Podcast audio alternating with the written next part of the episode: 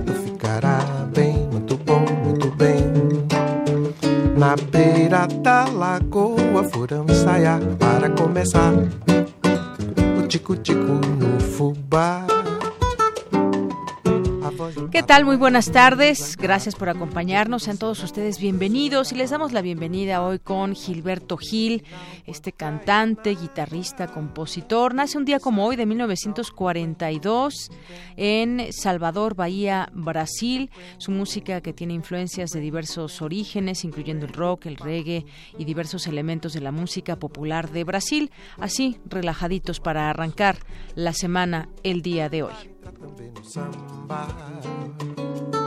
Ganso gostou da dupla e fez também. Quen, quen, olhou pro cisne e disse assim: Vem, vem, e o quarteto ficará bem, muito bom, muito bem. Na beira da lagoa foram ensaiar para começar o tico-tico no fubá. A voz do pato era mesmo desacato. Jogo de cena com o ganso era mato. Mas eu gostei do final quando caíram na água. Ensaiando o vocal. Quen, quen, quen, quen. Quen, quen, quen.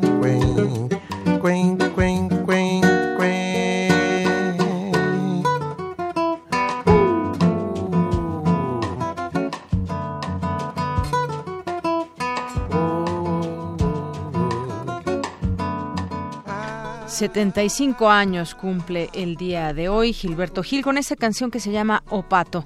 Así arrancamos hoy y también tenemos información de este día, lo que le tendremos de aquí hasta las 3 de la tarde. Por cierto, yo soy de Yanira Morán, bienvenidos y también todo el equipo que está aquí trabajando para que usted sintonice Prisma RU. Vamos a platicar, estará en un rato acompañándonos mi compañera Virginia Sánchez de los de los planetas y las interrogantes que hay en torno a si somos los únicos seres vivientes en el universo. Ya nos contará cómo estuvo esta conferencia de, de prensa y todo lo que se explicó eh, ahí en Ciudad Universitaria. También hablaremos de mujeres en el periodismo, el periodismo que es una actividad complicada en nuestros, en nuestros días y cómo es esta visión de género también que debe de haber en el periodismo. Nos platicará también Dulce García al respecto más adelante. Y platicaremos sobre la propuesta de la Coparmex de incrementar el salario mínimo a 90 pesos. ¿Qué tan viable es esto? ¿Qué tanto, no solamente viable, sino qué tan eh, qué tanto ayuda en la economía el que se incremente el salario mínimo y cuánto o cuánto debería ser el ideal. Ya comentaremos y platicaremos sobre este tema. También está este tema de las alianzas ya de cara al 2018 que lo vemos perfilado. Eh, todavía faltan algunos meses, pero pues ya está a la vuelta de la esquina lo que podría pasar o ese escenario en que se inserta la izquierda o cuál izquierda dirán algunos y sobre todo los partidos que eh, pues se han identificado en este sentido que qué está pidiendo ahora el PRD y qué le han contestado otros partidos. Ya también lo analizaremos aquí. Y también ya ahora que vendrán las vacaciones, ya están a punto de salir los niños de vacaciones, tendremos una entrevista sobre una otra de las opciones que también oferta la UNAM en tema de curso de verano con un enfoque cultural. Ya también tendremos oportunidad de platicarlo más adelante. Hoy es lunes de Gaceta UNAM también y es lunes de Cartografía RU con Otto Cázares que estará aquí con nosotros al rato como todos los los lunes para traernos una más de sus cartografías. Eso y más le tendremos hoy aquí en Prisma RU. Por lo pronto, nos vamos a nuestro resumen informativo. Portada RU.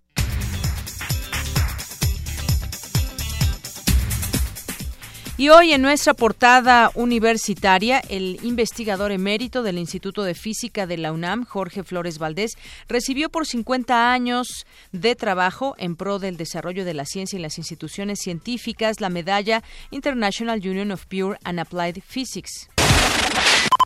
En más información, Lorenzo Álvarez Philip del Instituto de Ciencias del Mar y Limnología obtuvo el World Reef Award 2017 por su labor a favor de los arrecifes de coral.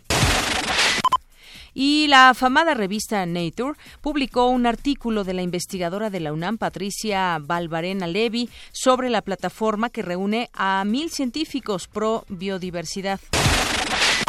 En más información, Ana, Ana Varela Gasque, investigadora del Instituto de Química, es una de las cinco ganadoras de las becas para mujeres en la ciencia, L'Oreal UNESCO CONACIT 2017. Y también una investigación académica de la UNAM revela la situación de las mujeres en las corporaciones policíacas. A continuación, mi compañera Ruth Salazar nos tiene un avance de esta información. ¿Qué tal, Leyanira? Buenas tardes. Hoy en día las mujeres policías se siguen enfrentando a discriminación y acoso sexual en su ámbito laboral, sobre todo en los puestos de mando y dirección. Los detalles más adelante. Gracias. Sí, hay un incendio que se está combatiendo en ese momento en una fábrica de vinos en Iztacalco. Hasta el momento no hay reporte de lesionados. 1.500 personas han tenido que ser evacuadas. La Ley General para prevenir, investigar y sancionar la tortura y otros tratos o penas crueles, inhumanos o degradantes fue publicada este lunes en el Diario Oficial de la Federación. Tras confirmar que Pemex pretende eliminar prestaciones a sus trabajadores, el PRD en el Senado denunció el incremento de sueldo a puestos de altos mandos. En otra información, la líder del PRD, Alejandra Barrales, dijo que, que, volvieron a convocar a Morena a formar parte de un frente opositor para las elecciones presidenciales de 2018. Por su parte, Juan Cepeda, ex candidato del PRD al gobierno del Estado de México, aseguró que buscará la candidatura presidencial de su partido. Un grupo de 60 triquis del movimiento de artesanos indígenas zapatistas se manifiesta en la sede del gobierno de la Ciudad de México, ya que fueron despojados de un predio en la delegación Iztacalco. El grupo delictivo ligado a Raúl Escobar eh, Poblete, comandante Emilio, exguerrillero chileno radicado en México, está vinculado a cuando menos cinco, cinco secuestros de, de alto impacto en el país. El gobierno de Veracruz dio a conocer los rostros de las cuatro personas presuntamente involucradas en el asesinato del comisionado de la Policía Federal, Juan Camilo Castañé. Asimismo, en Veracruz, los comicios, los homicidios dolosos pasaron de 375 entre enero y mayo de 2016 a 748 en el mismo periodo de este 2017, lo que significó un aumento de 99%. A partir de mañana, las gasolinas automotrices en el país podrán contar con hasta 10% de etanol, con excepción de las tres principales zonas metropolitanas del país. El decreto de la Ley de Aviación Civil, que contempla compensación de aerolíneas por demoras imputables a ellas, entrará en vigor a partir de mañana martes. El Servicio Meteorológico Nacional reportó que la tormenta tropical Dora intensificó su potencia y se convirtió en huracán categoría 1 frente a Colima y Jalisco.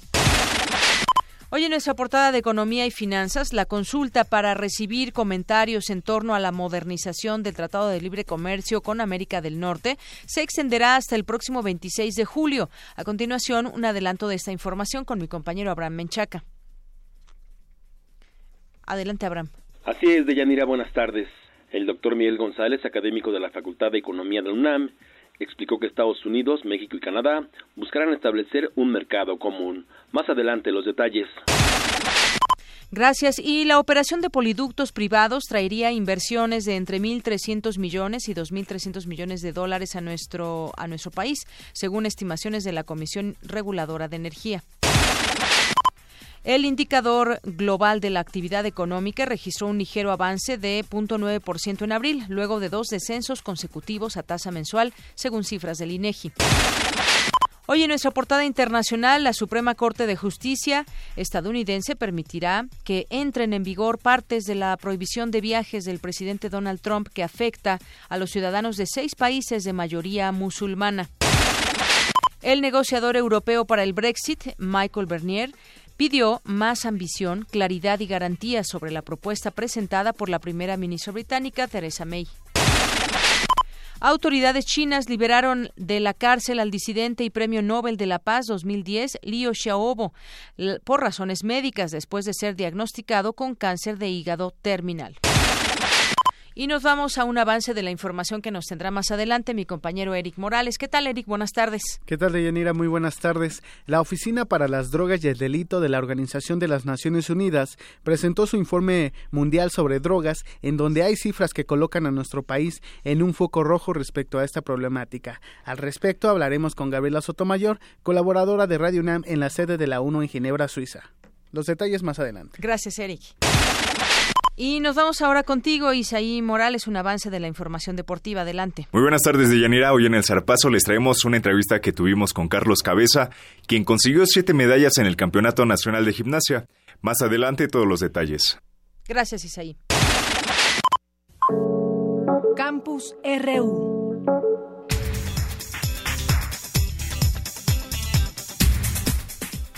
Es la una con 15 minutos y entramos a nuestro campus universitario. Una de las grandes interrogantes, decíamos al inicio, una de las grandes interrogantes de la humanidad es descubrir si somos los únicos seres vivientes en el universo y con los nuevos descubrimientos las interrogantes sobre esta hipótesis crecen.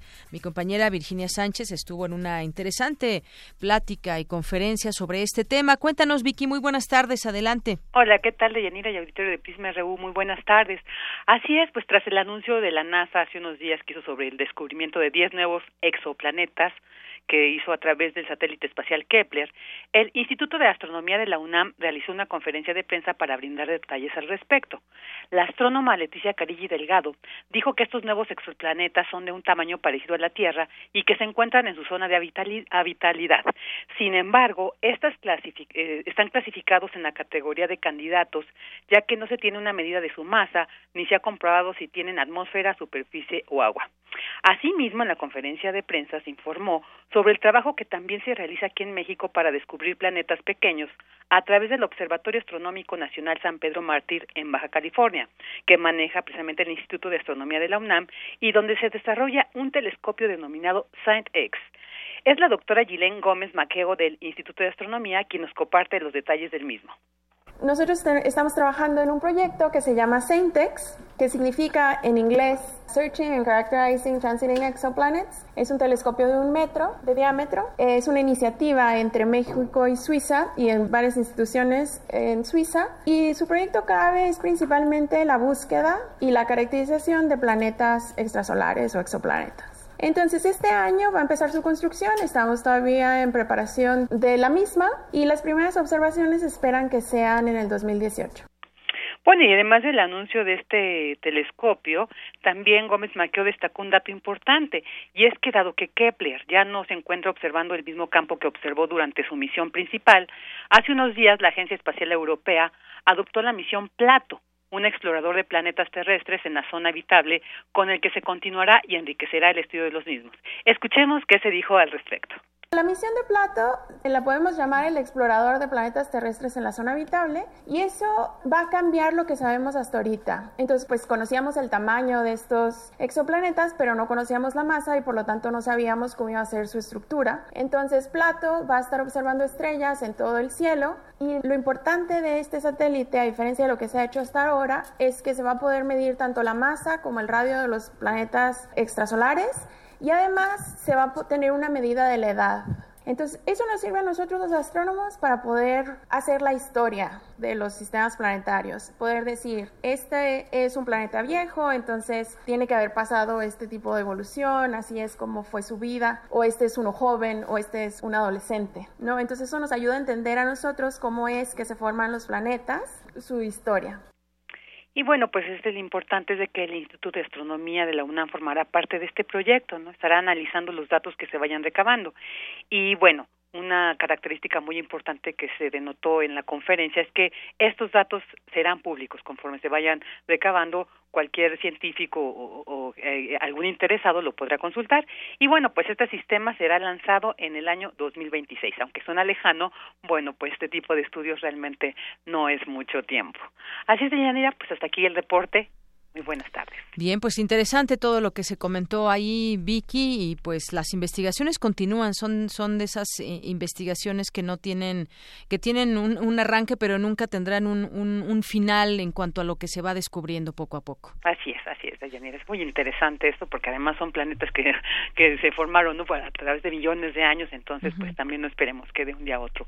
Entonces, por eso esto implica, pero lo importante es esto, ¿no? La, la UNAM, como siempre, a, la punta de la, de la ciencia, pues ya está desarrollando estos telescopios que nos brindarán mucha más información e investigación al respecto. Así es, y seguir observando nuestro entorno. Muchas gracias, Vicky. A ti, muy buenas tardes. Muy buenas tardes.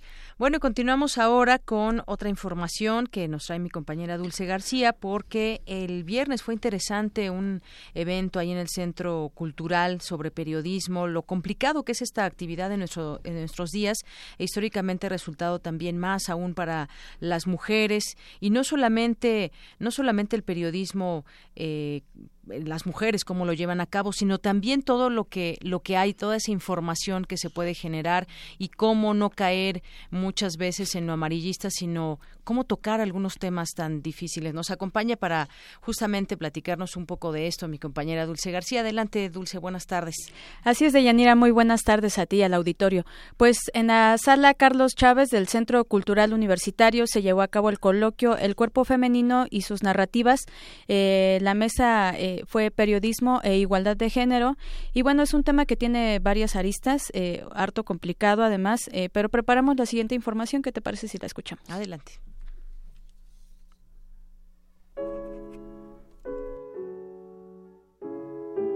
Una pequeña de tan solo nueve años es vendida por sus padres. El hecho podría parecer increíble y deshumano, pues se dice que eso pasaba solo en la antigüedad. Pero ese había sido solo el comienzo.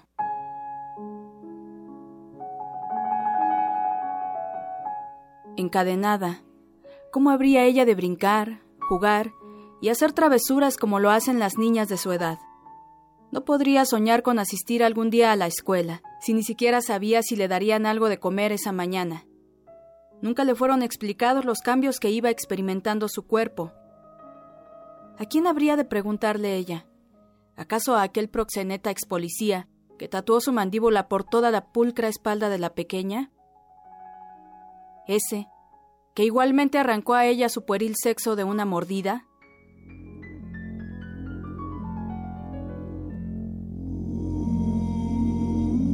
Esta es una de las historias con las que San Juana Martínez se ha encontrado a lo largo de su carrera como periodista. ¿Cómo se pueden dar a conocer al público este tipo de casos sin que se incite al morbo? Así lo sugirió ella durante el coloquio El cuerpo femenino y sus narrativas, periodismo e igualdad de género, que forma parte de la Cátedra Extraordinaria de Fomento a la Lectura, José Emilio Pacheco. Yo creo que es importante abordar eso aquí. La escritura sí puede cambiar sí puede ser un agente de cambio, porque nuestro trabajo eso es lo que pretende. No se concreta solamente con publicar, sino que va más allá, que busca ser un agente de cambio a través de la escritura. Entonces cuenta sus historias terribles. ¿Para qué quieres ficción, una novela? O sea, si ya tienes la realidad que a veces es superada. La dificultad de publicar este tipo de acontecimientos, que dicho sea de paso predominan en nuestro país, se agrava por las amenazas que los periodistas reciben, pero se complica aún más para las mujeres que ejercen esa profesión, puesto que, como señala San Juana, el cuerpo femenino se ha convertido en un botín de guerra. Es un cuerpo exhibido, vivo y muerto, es un cuerpo explotado. Y luego, claro, la violencia que nosotros padecemos es el acoso, sexual que tiene que ver con los entrevistados, que es muy común también, de la cual no se habla, porque primero está la nota. Tu jefe de información te va a decir que primero está la nota. Entonces el acoso es ya normalizado. Para Radio UNAM, Dulce García. Bien, pues interesante todo esto y, y, fuertes esos datos, como este caso que ella, con el que ella se encontró en algún momento de su carrera, de esta niña. Así es, Deyanira, y uno de los asuntos precisamente que más llamaron la atención en el evento es eh, cómo hay que informar este tipo de situaciones de violencia sin que se preste a la morbosidad, como lo decías tú en un principio. Y bueno, los periodistas ahí presentes destacaban que también el hecho de ocultarlos o de evitarlos, pues no es la solución, sobre todo tomando en cuenta eh, el contexto de violencia que desde hace muchos años se vive aquí en el país. De ahí que yo decidiera eh, meter esta historia que contó San Juana Martínez eh, en la nota, ¿no? Eh, espero haberlo hecho con la sensibilidad suficiente y, bueno, ellos eh, lo que sugerían es, este, pues hacer uso de la escritura y de otras disciplinas culturales para informarlo, este tipo de casos y pues de paso así acabar con el sensacionalismo amarillista, esta expresión de Humberto Paget, que como él dijo, reproduce formas violentas de tratar a la mujer. Así es, Dulce, pues muy interesante, sobre todo, pues eh, los casos que nos ilustran cómo hay un hay una situación que enfrentar, eh, no solamente informativamente, sino también de las propias autoridades. Justamente el periodismo hace hace también esa labor de investigar lo que sucede en casos como esta niña y algo también tendrán que hacer las autoridades al revelarse este tipo de datos. Claro, y desde luego para las periodistas, pues es este complicado eh, transmitir este tipo de información, porque además de tratar de sensibilizarse para poder comunicarlo, eh, también ellas todavía tienen que enfrentarse, ¿no? A, la situación eh, que hay en su gremio, ¿no? Como pues todo el acoso sexual, a, veces amenazas de muerte que también reciben los hombres, ¿no? Eh, ellas en particular también contaban que se enfrentan a los bajos salarios y a la falta, sobre todo a la falta de credibilidad de su trabajo. Así es.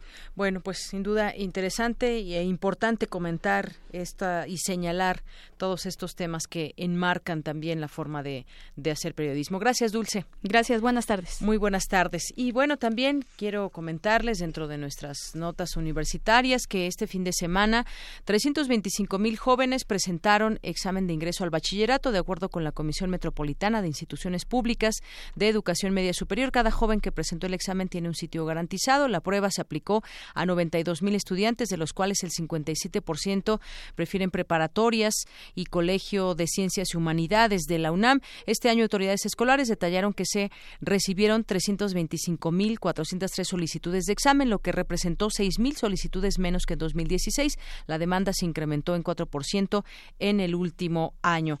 Y también informarles que Radio UNAM será una de las sedes de Diverso, un encuentro de poemas en la Ciudad de México México. Será una de las sedes, eh, esta Radio UNAM, de la segunda edición de Diverso Encuentro Poemas en la Ciudad de México 2017, bajo el lema Desbordando Fronteras, del 29 al 2 de julio. Más de 70 poetas nacionales e internacionales disertarán en diversos recintos sobre temas como la migración, el intercambio cultural, el desplazamiento de personas y la palabra en tránsito. Habrá lecturas de poesía, mesas de discusión, talleres, premios, conciertos, presentaciones e intervenciones multimedia. Las actividades de encuentro iniciarán el próximo jueves a la una de la tarde en el antiguo Colegio de San Ildefonso con un recital poético a cargo de Lorna Di Cervantes, Daniel Bortsutki y Alejandro Murguía. Ese mismo día, aquí en la sala Julián Carrillo de Radio UNAM, pero a las 19 horas, habrá una lectura de poemas a cargo de Emilio Coco de Italia, Jorge Esquinca de México, Olvido García Valdés de España y Ernesto Lumbre de México.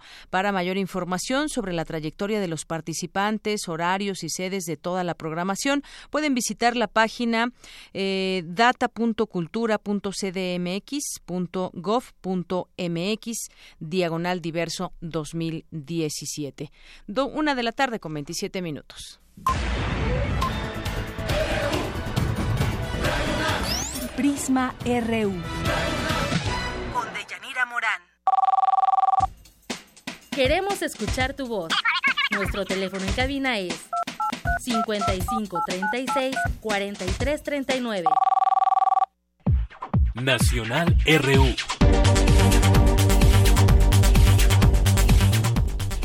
Una de la tarde con 28 minutos. Vamos a pasar a nuestros temas nacionales. Entre ellos nos queremos detener en este que tiene que ver con el salario mínimo, detenernos un poco al propio análisis de lo que implica subir el salario mínimo y también de lo que implica su viabilidad. Eh, la semana pasada platicábamos de los empresarios de la Confederación Patronal de la República Mexicana, de la Coparmex, que pidieron a la Comisión Nacional de Salarios Mínimos incrementar el salario de, a 92.72 pesos por jornada laboral. Hicieron ahí una un meeting que se realizó en el Monumento a la Revolución y está esta esta petición también a la que se une el propio secretario de Economía de la Ciudad de México, Salomón Chertorivsky y pues también hay que ver la viabilidad de esta de esta mm, de esta acción que podría darse. Sabemos que hay un salario que impera que no es suficiente para la clase trabajadora por muchas eh, por muchas razones. Hay cosas que van subiendo y no sube así el salario mínimo. Para platicar de este tema ya tengo la línea telefónica al doctor Benjamín García Páez. Él es académico de la Facultad de Economía de la UNAM. Qué tal doctor bienvenido. Muy buenas tardes eh, buenas tardes, Deyanira. Pues doctor, gracias. Me gustaría que nos nos platique desde su análisis la viabilidad de esta de esa posibilidad de incrementar a 92.72 pesos la jornada laboral del salario mínimo aquí en, en nuestro país, en la Ciudad de México, empezando que, desde aquí está iniciando esta petición. Eh, sí, eh, eh, es un hecho en México eh, que ya ha tenido algunos antecedentes, eh, al menos uno muy conocido en la historia económica de este país, es eh, cuando en la CTM está Fidel Velázquez y, y, y digamos todas las cámaras eh, cupulares empresariales de México eh, pues fueron a exigirle de distintas maneras que el salario mínimo tenía que incrementarse toda vez que eh, las ventas de muchos de los negocios pues habían colapsado eh, debido a, al problema digamos de la inflación y de otros aspectos. Eh, entonces esto sería una reedición eh, pero mezclado eh, considera considero yo con muchos otros elementos entre ellos pues la política, que conforme nos vayamos acercando al 2018, pues se va a volver más intensa. Eh, sin embargo, es muy importante eh, que un, digamos, eh, grupo eh, como Coparmex, bastante representativo de los empresarios en México, haga, pues vamos a decirlo, un discreto eh, incremento, eh, plantear eh, ¿verdad? Eh, que, realmente si nosotros nos dejamos llevar por el parámetro de Coneval para, digamos, asegurar una canasta básica de bienes y servicios que realmente eh, le sea eh, suficiente a una familia representativa eh, de los, eh, por supuesto, de los deciles de la población que reciben menos ingresos, eh, pues eh, digamos Coparmex esté eh, eh, como también digamos puede estarlo otras este organizaciones eh, planteando la necesidad de incrementar el, el salario mínimo. Aquí como sucedió en la década de los ochentas está el planteamiento del gobierno de que el modelo económico no lo permite de que eh, incrementar eh, más allá de las expectativas de la inflación el salario mínimo pues es lo que más le conviene a la macroeconomía eh, nacional en México. Eh, porque eh, las implicaciones que la inflación puede tener sobre distintas eh, variables económicas y financieras este clave como es el tipo de cambio la tasa de interés etcétera etcétera eh, pero sin embargo, claro, el sistema eh, político, el gobierno mexicano está frente a un problema porque a todas luces, para todo ciudadano mexicano promedio, el salario mínimo hace mucho tiempo dejó realmente eh, de representar eh, en términos de bienes y servicios una canasta eh, lo suficientemente robusta como para vivir con cierto decoro. eh, así que eh, no tampoco pero tampoco sabemos qué tan con, qué tan congruente eh, puede ser una eh, cámara empresarial este eh, en cuanto a llevar eh, este digamos eh, planteamiento de incrementar los salarios mínimos eh, discretamente como lo están lo están haciendo. En resumen lo que necesitaríamos en México es eh, en algún momento con una voluntad política eh, bastante digamos distinta a la que eh, digamos hoy nos gobierna eh, en el país hacer como una especie de salario mínimo eh, base cero es decir a- aquel salario que realmente sea remunerador, que realmente sea representativo para una familia eh, de bajos ingresos y que a partir de allí eh, estaríamos incrementando o incrementáramos el salario conforme se incrementara la productividad de la del trabajo. Ese sería, digamos, el esquema ideal. Lo demás eh, se ve, digamos, con cierta, eh, digamos, sospecha de que en los planteamientos de incrementar aún mismo, habría que decir, en la Ciudad de México, eh, eh, digamos, políticamente es bastante rentable hacer este tipo de planteamientos, pero de nuevo, por empresarios o por otras agrupaciones, uno nunca sabe hasta qué punto están realmente dispuestos a llegar. Pero no hay duda de que el factor trabajo, eh, las familias humildes en México, urbanas y rurales, necesitan, por supuesto, de, que sus ingresos se robustezcan. Así es, es sin duda hablamos de varias de varias cosas, está el tema de la voluntad política, pero esto que nos decía también muy interesante, eh, el tema de la productividad, no solamente vaya es, es subir el salario y de ahí analizar también ¿Cuál, ¿Cuál sería el, el aumento ideal? Porque aquí siempre lo, lo comentamos cuando hablamos de salario mínimo. Lo que dice la Constitución es una cosa y lo que hay en la realidad y en la acción pues es otra muy diferente porque nadie vive con el actual salario mínimo. Una familia de, de cuatro personas, por ejemplo, siempre, siempre tiene que haber un extra, el extra eh, que trabaja alguno de los padres cuando los hijos son menores de edad o incluso pues eh, jóvenes que tienen que salir a trabajar para que puedan alcanzar los gastos en la casa. Es decir, hablamos de varias cosas cuando, cuando pretendemos tratar de que el salario mínimo sí alcance, doctor. Eh, Exactamente, eh, Deyanira. Es un asunto eh, sumamente complejo eh, por todos los participantes, participantes y todas las eh, motivaciones que hay en torno a este asunto del incremento de los salarios mínimos, pero hay, eh, como lo acabas tú atinadamente de eh, reafirmar, eh, una necesidad eh, imperiosa, ¿verdad?, para que el poder adquisitivo del, de los de las de la población más marginada del país pues tenga una un mayor poder adquisitivo pues, que le permita pues sobre todo ahora verdad que somos una economía abierta y que no podemos evitar que las oscilaciones del tipo de cambio se traspasen a los eh, precios de bienes y servicios pues tengamos se tenga eh, un digamos amortiguador un colchón que permita absorber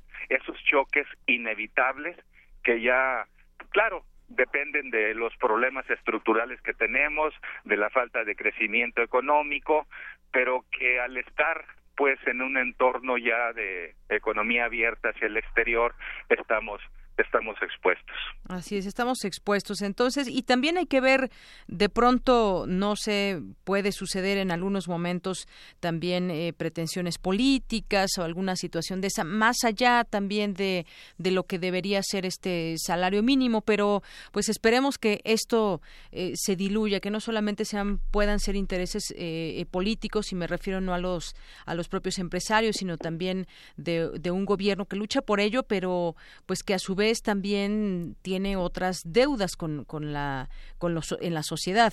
Y, vamos a ver de qué manera camina este aumento que a nadie cae mal hay que decirlo también a nadie cae mal sea lo que sea eh, muchas veces se compara bueno pues es que aumentó cinco pesos como para un boleto más del, del metro y demás no es un salario que realmente la gente diga bueno ahora sí sentí que el salario mínimo aumentó y que yo también tengo la posibilidad de, de ahorrar o de generar otro tipo de situaciones a nivel familia.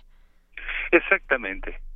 Eh, yo reordenando de alguna forma lo que eh, he comentado, eh, me parece que Coneval, ¿verdad? Es una de las instituciones, de las organizaciones pues independientes más serias que tiene nuestro país y me parece que eh, eh, un salario arriba de 160 pesos como ellos lo han ubicado, me parecería que es, eh, por supuesto, eh, un nivel salarial muy idóneo para una familia, digamos, prototípica en la cual eh, pues haya papá y mamá y, y cuatro eh, hijos eh, e hijas y que eh, digamos, eh, la obtención de un solo salario permita eh, satisfacer pues las necesidades básicas. eh, y, y, creo, ¿verdad?, que eh, tenemos la posibilidad en el próximo año, eh, si es que los astros políticos se alinean favorablemente para este país, eh, quizás un cambio político, pues, que es, que es lo que la premisa eh, sine qua non en México, eh, se establezca un salario, eh, digamos que puede ser en ese nivel que comenté o algo cercano, por arriba o por abajo, pero que después de allí pues tengamos en México eh, un salario que implique o que crezca en función de la productividad media de la economía mexicana. Porque esto último, permíteme decirte, Deyanira, sí, doctor, adelante. comprometería también al factor trabajo. Sabemos nosotros que asuntos de sindicalismo, que hay muchos sindicatos en los que en realidad eh, pues hay, como nos ocurre con el magisterio, ¿no? eh, aún con la reforma educativa, eh, pues un, una serie, digamos, de empleados, de trabajadores que no que no se desempeñan de manera apropiada. Y allí le paro porque lo único que quiero decir es que si establecemos un piso y en función de de ello hacemos los hacemos incrementar en términos de productividad aquellos sectores también laborales verdad que no eh, se sitúen por encima de esa media pues tampoco sería digamos socialmente legítimo que se les eh, estuviese incrementando como a otros que sí hagan estos saltos en, en, en productividad eh, y que tienen derecho a, que su salario se incremente. Bueno, pues ahí está la, la, explicación. Seguimos de cerca este tema. Todavía no es una, una realidad, está en propuesta, pero veremos también eh, en algún momento esto qué significa ya cuando, cuando veamos más claro este aumento y los aumentos que vengan, porque seguimos en estas situaciones donde al final de cuentas no corresponde todavía con lo que señala la Constitución o lo que debiera ser este salario. Pero por lo pronto, pues muchas gracias, doctor, por esta explicación amplia que nos da para entender más lo que significa el salario mínimo. Muchas gracias, eh, Villanera Moral. Hasta luego, muy buenas tardes. Eh, igualmente, buenas tardes. Buenas tardes, doctor Benjamín García Páez, académico de la Facultad de Economía de la UNAM. Prisma RU.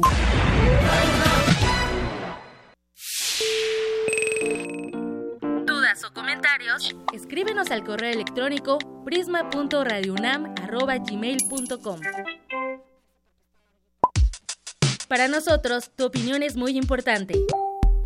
Síguenos en Facebook como Prisma RU. Bien, y continuamos con la información de este día. Hay una entrevista que hoy publiqué en el Universal a Stiglitz, a Joseph Stiglitz, profesor de la Universidad de Columbia y además eh, Premio Nobel de Economía 2001, y habla sobre temas interesantes como el caso, habló de, Trump y otras cosas, pero dice, no es tan malo ser populista, al menos así puso ese encabezado este diario, y dice que el populismo siempre y cuando se oriente a corregir carencias sociales, no debe ser una corriente política temida o aborrecida, asegura el profesor de la Universidad de Columbia. Y también lo realmente importante es atender las carencias que puede tener la población, es lo que señala en esa entrevista. Explica que hay diversos usos para este término. A veces puedes decir que es populista alguien que critique la globalización. Él dice en su particular punto de vista que es que si hay algo que no está funcionando para la mayoría de las personas, es responsable decirlo y eso no significa ser populista. Él está de visita aquí en la Ciudad de México y comenta que una democracia debe responder a satisfacer las necesidades de la mayoría de los ciudadanos y si no lo está haciendo podrán llamar populismo hacer una crítica a la liberalización de los mercados de capital o la globalización. Su preocupación respecto al populismo tiene que ver cuando en aras de obtener el apoyo popular se hacen promesas vacías, es decir, que no se cumplen. Así que interesante esta descripción que hace sobre cuándo el populismo puede orientarse y corregir pues no puede, no, no es una corriente política temida, pero a veces le temen más eh, gobiernos o personas o partidos de derecha al propio término, parece ser que les espanta a lo que realmente significa el populismo en estos términos en que los plantea Joseph Stiglitz. Y bueno, hay un tema hablando de hablando de, no, de populismo, no, hablando de, de izquierdas, a ver, vamos a irnos con lo que propone o, quiere impulsar el PRD, que es un frente amplio con miras al 2018 como parte de una ruta política hacia las elecciones presidenciales, pero no una definición de alianzas. ¿Cómo es que el Partido de la Revolución Democrática le va a hacer? Bueno, pues el, el fin de semana acordó impulsar el Frente Amplio Democrático para las elecciones del próximo año y convocó a cerrar filas a todos los partidos de oposición para lograr la transformación del país y sacar al PRI del gobierno. Para hablar de ese tema ya tengo la línea telefónica y el PAN, por supuesto, también. Para hablar de ese tema, ya tengo en la línea telefónica al maestro Rodían Rangel Rivera. Él es académico del Centro de Estudios Políticos de la Facultad de Ciencias Políticas y Sociales de la UNAM. ¿Qué tal, maestro? ¿Cómo estás? Buenas tardes. Hola, buenas tardes, Deyanira, ¿cómo andas? Pues ¿Cómo muy bien, aquí tratando de, pues, de analizar ahora las pretensiones de, del PRD en torno a que, pues, vuelve a abrir la puerta a los partidos que sean oposición al PRI, entre ellos está el PAN y los de izquierda, y que, pues, ¿cómo ves? A ver, de entrada vamos a platicar esto. ¿Cómo ves tú este tema? ¿Como que se quieren ver muy incluyentes para sacar al PRI o qué es lo que está detrás de todo esto? Bueno, pues mira, primero hay que hacer un análisis histórico y entender que no es la primera vez que se da eh, la posibilidad, eh, el escenario eh, de que un frente amplio entre el PRD y el PAN eh, pues comulguen en esta idea de un frente amplio. Eh, tendríamos que recordar el ahora sí que el invierno del año 99 en las eh, postrimerías de lo que fue la elección presidencial eh, del 2000, en los antecedentes, perdón, y bueno, recordar aquel momento en el cual Vicente Fox y Cuauhtémoc Cárdenas se sentaron en la mesa eh, pues para establecer una agenda eh, para encabezar en ese momento del 99 eh, pues una candidatura única, ¿no? Ahí lo que los atoró en el momento fue el método por el cual se seleccionaría dicha candidatura. Y bueno, ya conocemos toda la historia eh, de los procesos del proceso electoral del año 2000, ¿no? Entonces, en este sentido no es, digamos, eh, algo novedoso lo que está a lo que está llamando eh, el PRD y el PAN en este momento. Me parece que es eh, parte de un repertorio y de un análisis eh, actual basado, pues, en las encuestas, eh, en los resultados en el Estado de México también, ¿no? Y bueno, de una política también, vamos a decirlo así, de supervivencia para el propio Partido de la Revolución Democrática en términos de lo que se pueda venir en el 2018, con este ascenso muy marcado eh, desde hace tiempo que eh, está marcando pautas eh, la candidatura de Andrés Manuel López Obrador, ¿no? y, y, no suena un poco un poco raro, bueno, en algún momento ya han tenido demasiado pleito PRD Morena, por ejemplo, lo acabamos de ver con el la última elección ahí en el Estado de México, donde pues a final de cuentas no se pusieron de acuerdo, tanto uno y otro llamaron a la a una unión entre el PRD y Morena, no se dio a final de cuentas porque pues que si el PRD quería que la figura de, de, su candidato fuera la que en vez de Delfina y pues Morena decía Delfina es la que lleva la delantera, cómo vamos a voltear a ver al, al candidato del PRD y todas estas cosas. Eh, eh, parece ser que vuelve a cerrarles la puerta eh, Morena al PRD, sobre todo cuando pues hacen alianzas, por ejemplo, con el Partido Acción Nacional, pero además eh, la, no sé exactamente ya en, en, los hechos cómo puedan quedar estas alianzas, pero quien lleva la fuerza es el Partido Acción Nacional. En las alianzas últimas que hemos visto, como en, en Veracruz, en, en Quintana Roo, quien lleva pues ahí más ganancias e, el PAN. E, e históricamente, ¿no? Desde eh, desde el año 97, 98 que se empezaron a dar las primeras alianzas entre el PAN.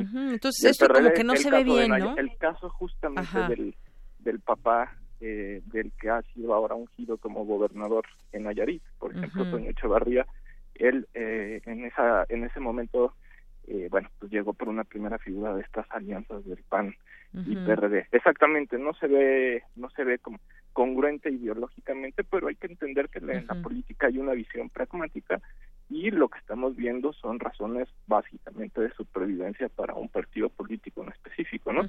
Más allá eh, del, del contexto del Estado de México, lo que es cierto es que hubo un deslizamiento muy importante de votantes eh, del PRD hacia Morena. Tal vez, eh, vamos a decir, las clases medias dirigentes y las clases altas dirigentes del PRD están muy eh, aferradas a este principio de la alianza, pero lo que es cierto es que el votante de base, el votante militante o el votante que se mira en ese espectro de la izquierda sí se está deslizando hacia eh, hacia la opción de Morena. Y esa también es una estrategia de Morena en términos muy pragmáticos, ¿no?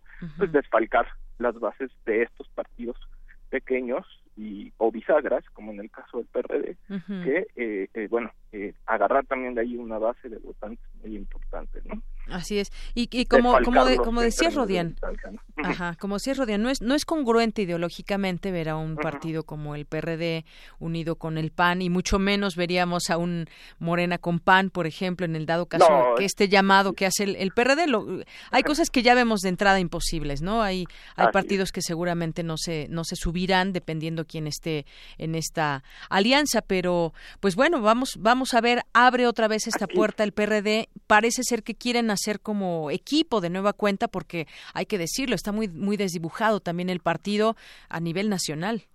Así es. Aquí lo, lo interesante, o digamos lo, lo importante que tenemos que observar de aquí a finales de octubre es cómo se va a dar esa alianza, porque en términos en términos legales la alianza tiene que estar registrada un mes antes del inicio de las precampañas, en el caso del, de los, del Ejecutivo. ¿no? Entonces, esto es hacia finales de octubre. Aquí lo interesante va a ser cómo plantean la alianza, bajo qué métodos y bajo qué mecanismos. ¿no? En este caso, uno podría decir que hay un abanico, eh, dado los nombres que se están dando, de tres opciones para esta alianza PAN-PRD, que es Ricardo Anaya, Miguel Ángel Mancera y Margarita Zavala. ¿no? Entonces, lo que tenemos que ver en este caso es que los propios partidos al interior se pongan de acuerdo que, y que unifiquen eh, puntos de encuentro sobre las designaciones que al interior hagan los propios partidos, ¿no? Y yo creo que esa es la, va a ser la ruta más difícil, ¿no? Por la visión, digamos, o por la cuestión o la propia agenda que los propios dirigentes partidistas de estas dos agrupaciones tienen ya muy marcadas más allá de la rivalidad entre Anaya y Margarita, por ejemplo, tendríamos que esperar un veto, por ejemplo, por parte del PRD hacia la figura de Margarita Zavala, por todo lo que representó Calderón y, para el PRD también en ese periodo, ¿no? Entonces, y ahí hay una hay una bandeja de cambio, que creo que eso es lo importante, ¿no? No nada más es una alianza, digamos, en términos nación, nacional o de la presidencia de la República, sino de cómo se van a marcar estas alianzas también ya en otra dimensión del proceso electoral, que son las 30 entidades donde habrá elecciones locales, como es el caso de la Ciudad de México, que ahí creo que es donde van a empezar a compensar estas faltas o a nivelar los equilibrios en cuanto a la alianza que puedan pactar en términos federales. Es decir, el PRD tendrá mano en la Ciudad de México y el PAN tendrá mano en la elección eh, vamos a decir, de el candidato a la presidencia de la República. Así es, pues sí. y, bueno, finalmente también esas corrientes opositoras que, que también no les gusta mucho este, este acuerdo porque dicen que solo se pretende encubrir la alianza con el Partido Acción Nacional, que digamos es un partido que también traería eh, sus votos y haría crecer al propio partido que es el PRD, ¿no?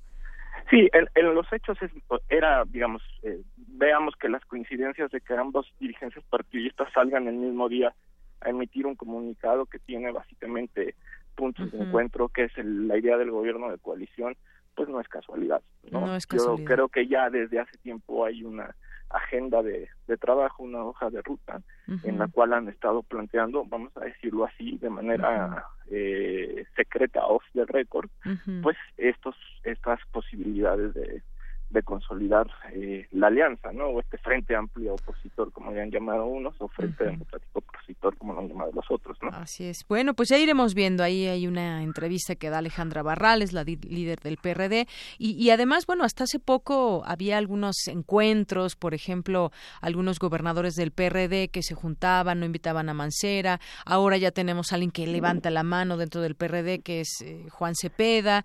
Y entonces, bueno, pues todavía tampoco vemos muy claro, en principio, principio lo que sucede en el PRD para que después puedan dar también este paso y con quién van a hacer alianza. Pero ya el tiempo nos lo irá marcando porque también en los otros partidos pues están trabajando y llevando agua a su molino, así que pues ya tendremos oportunidad de seguir analizando esto.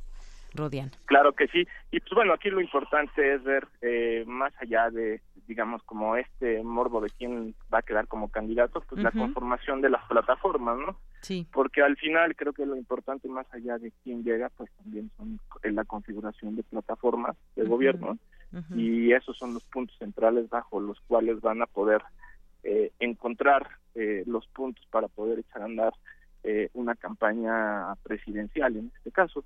Yo no descartaría, fíjate, por último, nada más, la posibilidad de que una tercera figura que no perteneciera al PAN y al PRD pudiera encabezar esta alianza, ¿no?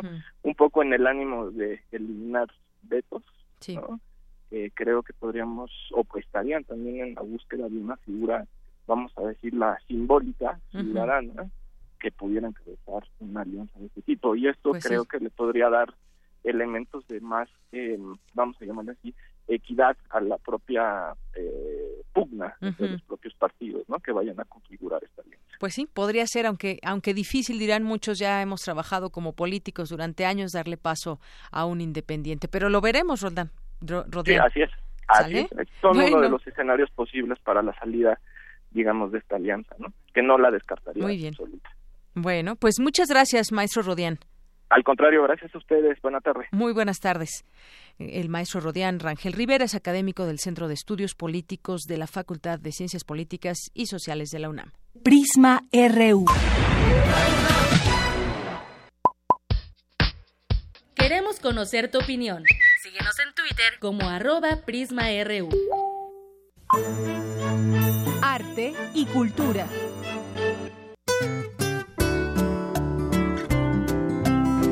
Continuamos ahora en Cultura y nos vamos a ir con eh, vía telefónica con la maestra, la jefa del programa pedagógico del MOAC, Mónica Amieva. ¿Qué tal, Mónica? Muy buenas tardes. Bienvenida a este espacio de Prisma RU de Radio UNAM. Hola, ¿qué tal, Deyanira? Un gusto estar con ustedes para hablar del curso de verano del MOAC. Así es, cuéntanos, porque ahora ya están a punto de salir los niños de la escuela y muchos de ellos pues se van a cursos de, de verano y queremos hablar de esta opción a través de ti. Cuéntanos cómo va a estar este curso de verano y los talleres. Sí, Deyanira, mira, este año es realmente un curso de verano que nos entusiasma muchísimo, es muy especial. Nosotros hicimos una convocatoria eh, a un colectivo de artistas, mujeres, eh, que se llaman Niña Nina Hechtel, Nabil Yanay y Ungs Pardo. Y les dijimos, a ver, queremos hacer un curso de verano en el que pensemos a través de herramientas artísticas cómo podemos reinventar el mundo.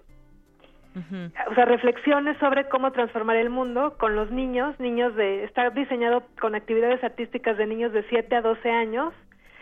Eh, el lugar es en el museo, es en el MUAC, es del 24 de julio al 18 de agosto.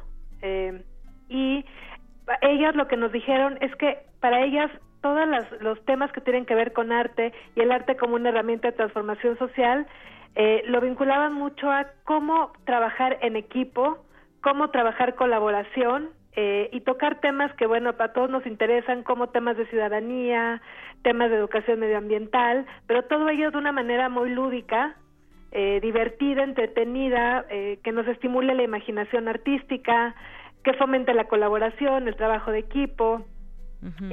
y bueno, va a ser realmente muy, muy interesante repito que es para niños de 7 a 12 años. Eh, el costo es de 3.500 al público en general. Para todos los trabajadores de la UNAM, todos nuestros colegas de la universidad, cuesta 3.000 pesos.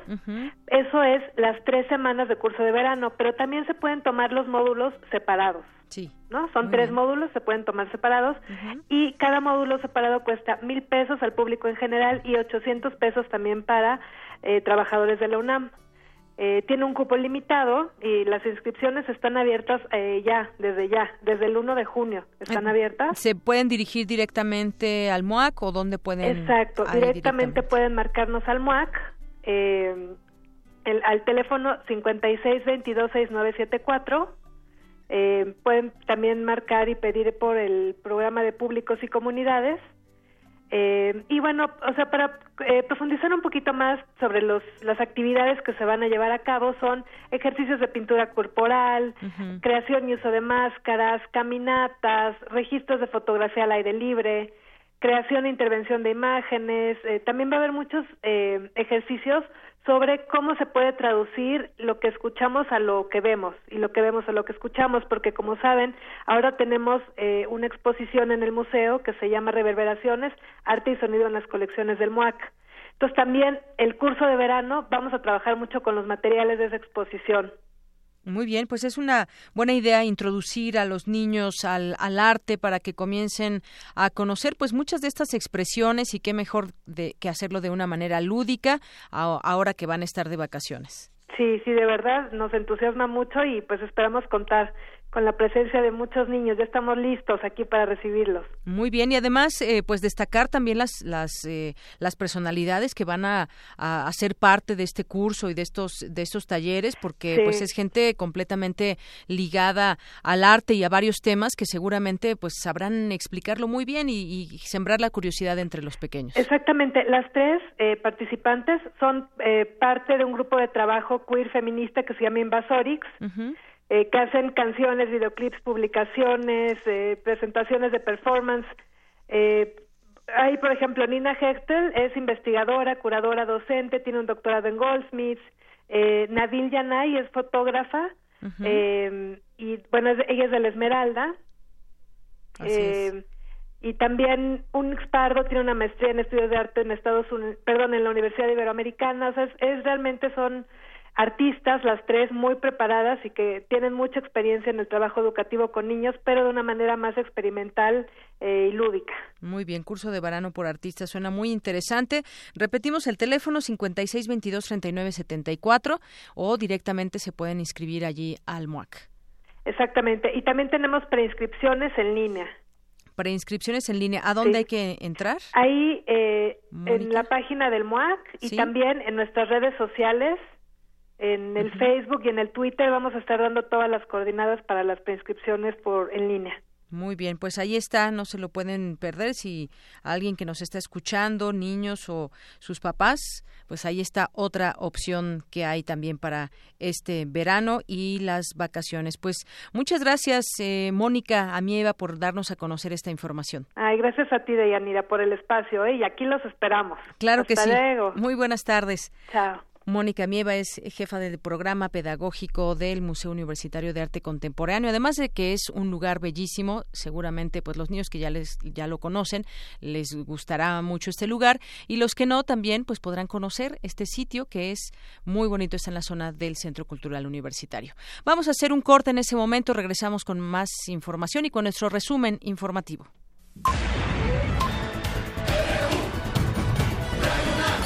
Prisma RU. Con Deyanira Morán. Ingredientes para hacer la pócima de la diversión. Ancas de rana intrépida. Ratones de laboratorio. Plumas de pollo creativo. Mm, medio litro de carcajadas. Y listo. Revolvemos todo y decimos... ¡Hocus Pocus! Hocus Pocus, la revista de los peques y no tan peques. Todos los sábados de las 10 a las 11 de la mañana por el 96.1 de FM. Diviértete aquí en Radio UNAM. Soy Enrique Ochoa, presidente nacional del PRI. Cada paso que damos en el PRI es un paso firme por México. Muy firme para que las mujeres no vivan violencia y sí logren igualdad en su ingreso. Un paso firme a favor de la educación y la salud de calidad para todos. Un paso firme para que tengas un buen empleo, digno y bien pagado. Un paso firme a favor de fuentes de energía más limpias y accesibles para todos. México tiene que avanzar con firmeza. Contigo, en el PRI, a paso firme por México. PRI. Náhuatl, Mixteco, Maya, Celtal, Tzotzil, Zapoteco, Otomí. Las lenguas originarias de México reunidas en un espacio de interculturalidad. Calme Cali. Calme Cali. Acompáñanos a conocer las diferentes culturas indígenas de nuestro país en voz de sus hablantes. Todos los jueves a las 10 de la mañana. Retransmisión domingo 15.30 horas. Por el 96.1 de FM. Radio UNAM.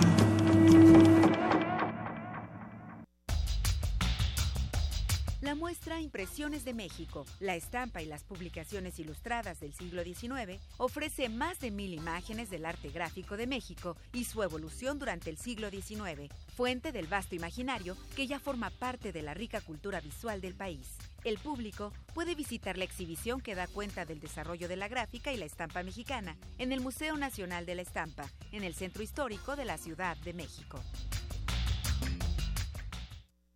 ¡Hey tú! Sí, tú. ¿Tienes planes para vacaciones? No te quedes en casa. Ven al curso de verano para niños en Radio UNAM.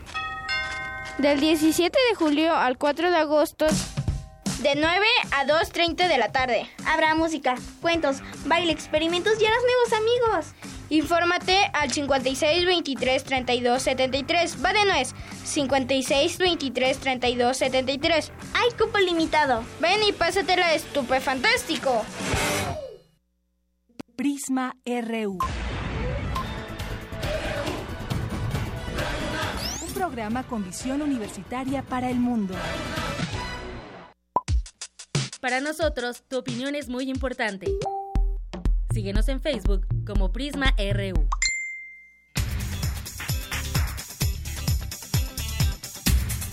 Regresamos, dos de la tarde con seis minutos. Ese es el resumen de la primera hora de Prisma RU. Ruth Salazar, buenas tardes. ¿Qué tal, Deyanira? Buenas tardes. Este es el resumen.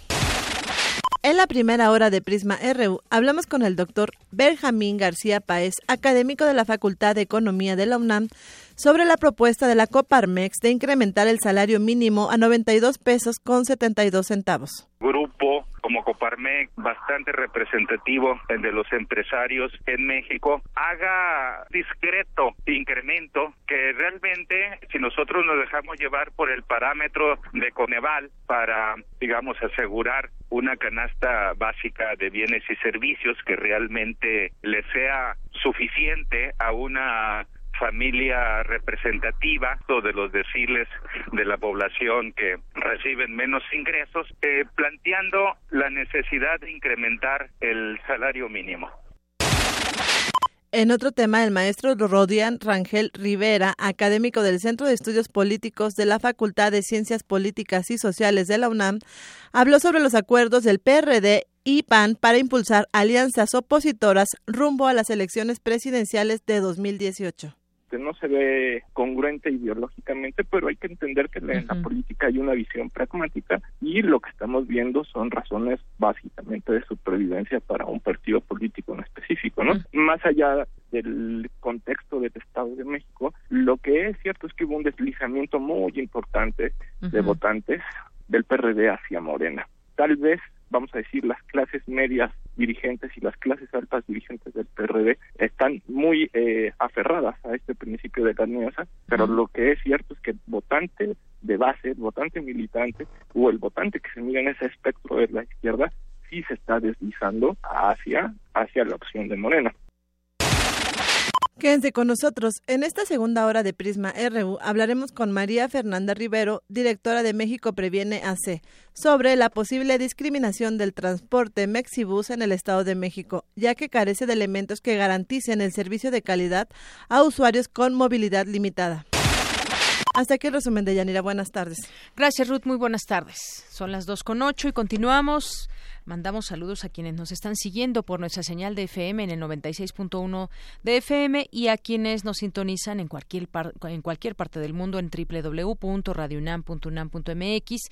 Gracias por estarnos sintonizando y también a quienes nos escriben por aquí algún tuit en nuestras redes sociales en arroba prisma.ru en Twitter, Alex Piñón, El Sarco Iquetecuani, Roberto Rey Trejo, Oralia Ramírez, José Luis Sánchez, que además eh, nos dice aquí algún una opinión sobre el tema de las alianzas y el, y el PRD. Alex Cardiel, muchas gracias, dice que nos está escuchando. Elsa Georgina Razo, gracias también por eh, su comentario. A nuestros amigos de UNAM Global, también muchos saludos que también nos ponen, nos publica nuestro, nuestro avance informativo todos los días.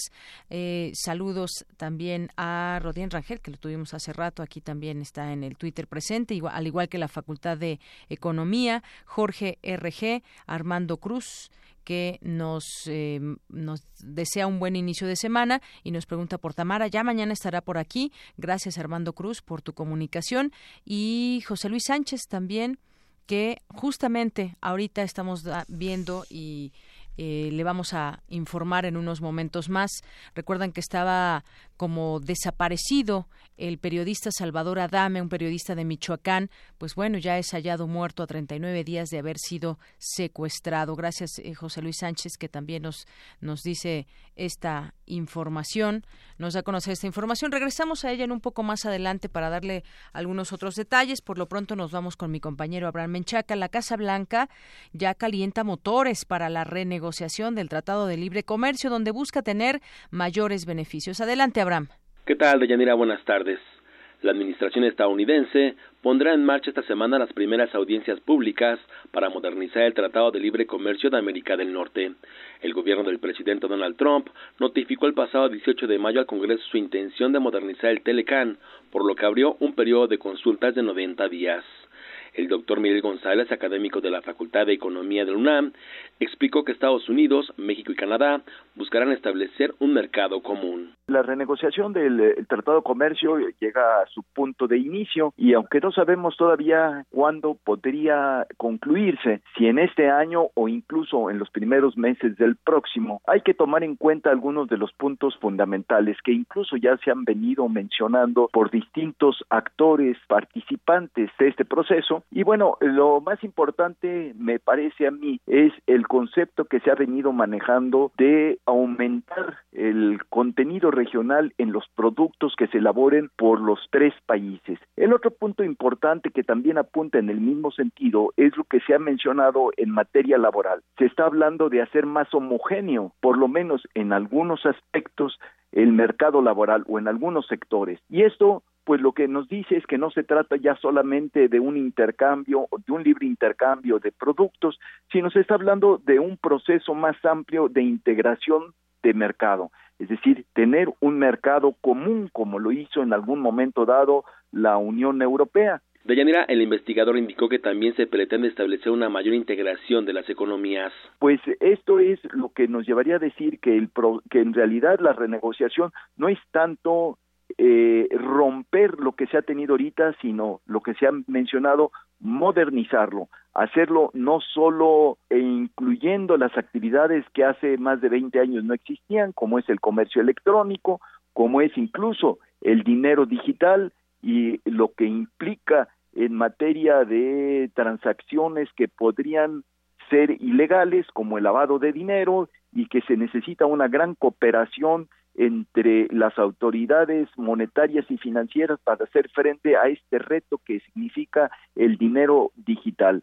Y bueno, eh, el otro punto es también desde el punto de vista financiero, cómo se puede hacer una supervisión mucho más estrecha de las instituciones financieras, sobre todo los bancos, eh, los bancos de inversión, para que eh, para tratar de evitar una nueva crisis como la que se vivió en el 2007-2008 y que ha llevado a la recesión del 2009. Inicialmente se tenía programado solo una audiencia, sin embargo, la representación comercial de la Casa Blanca recibió más de 12.000 comentarios, por lo que decidió celebrar sesiones los días 27, 28 y 29 de junio.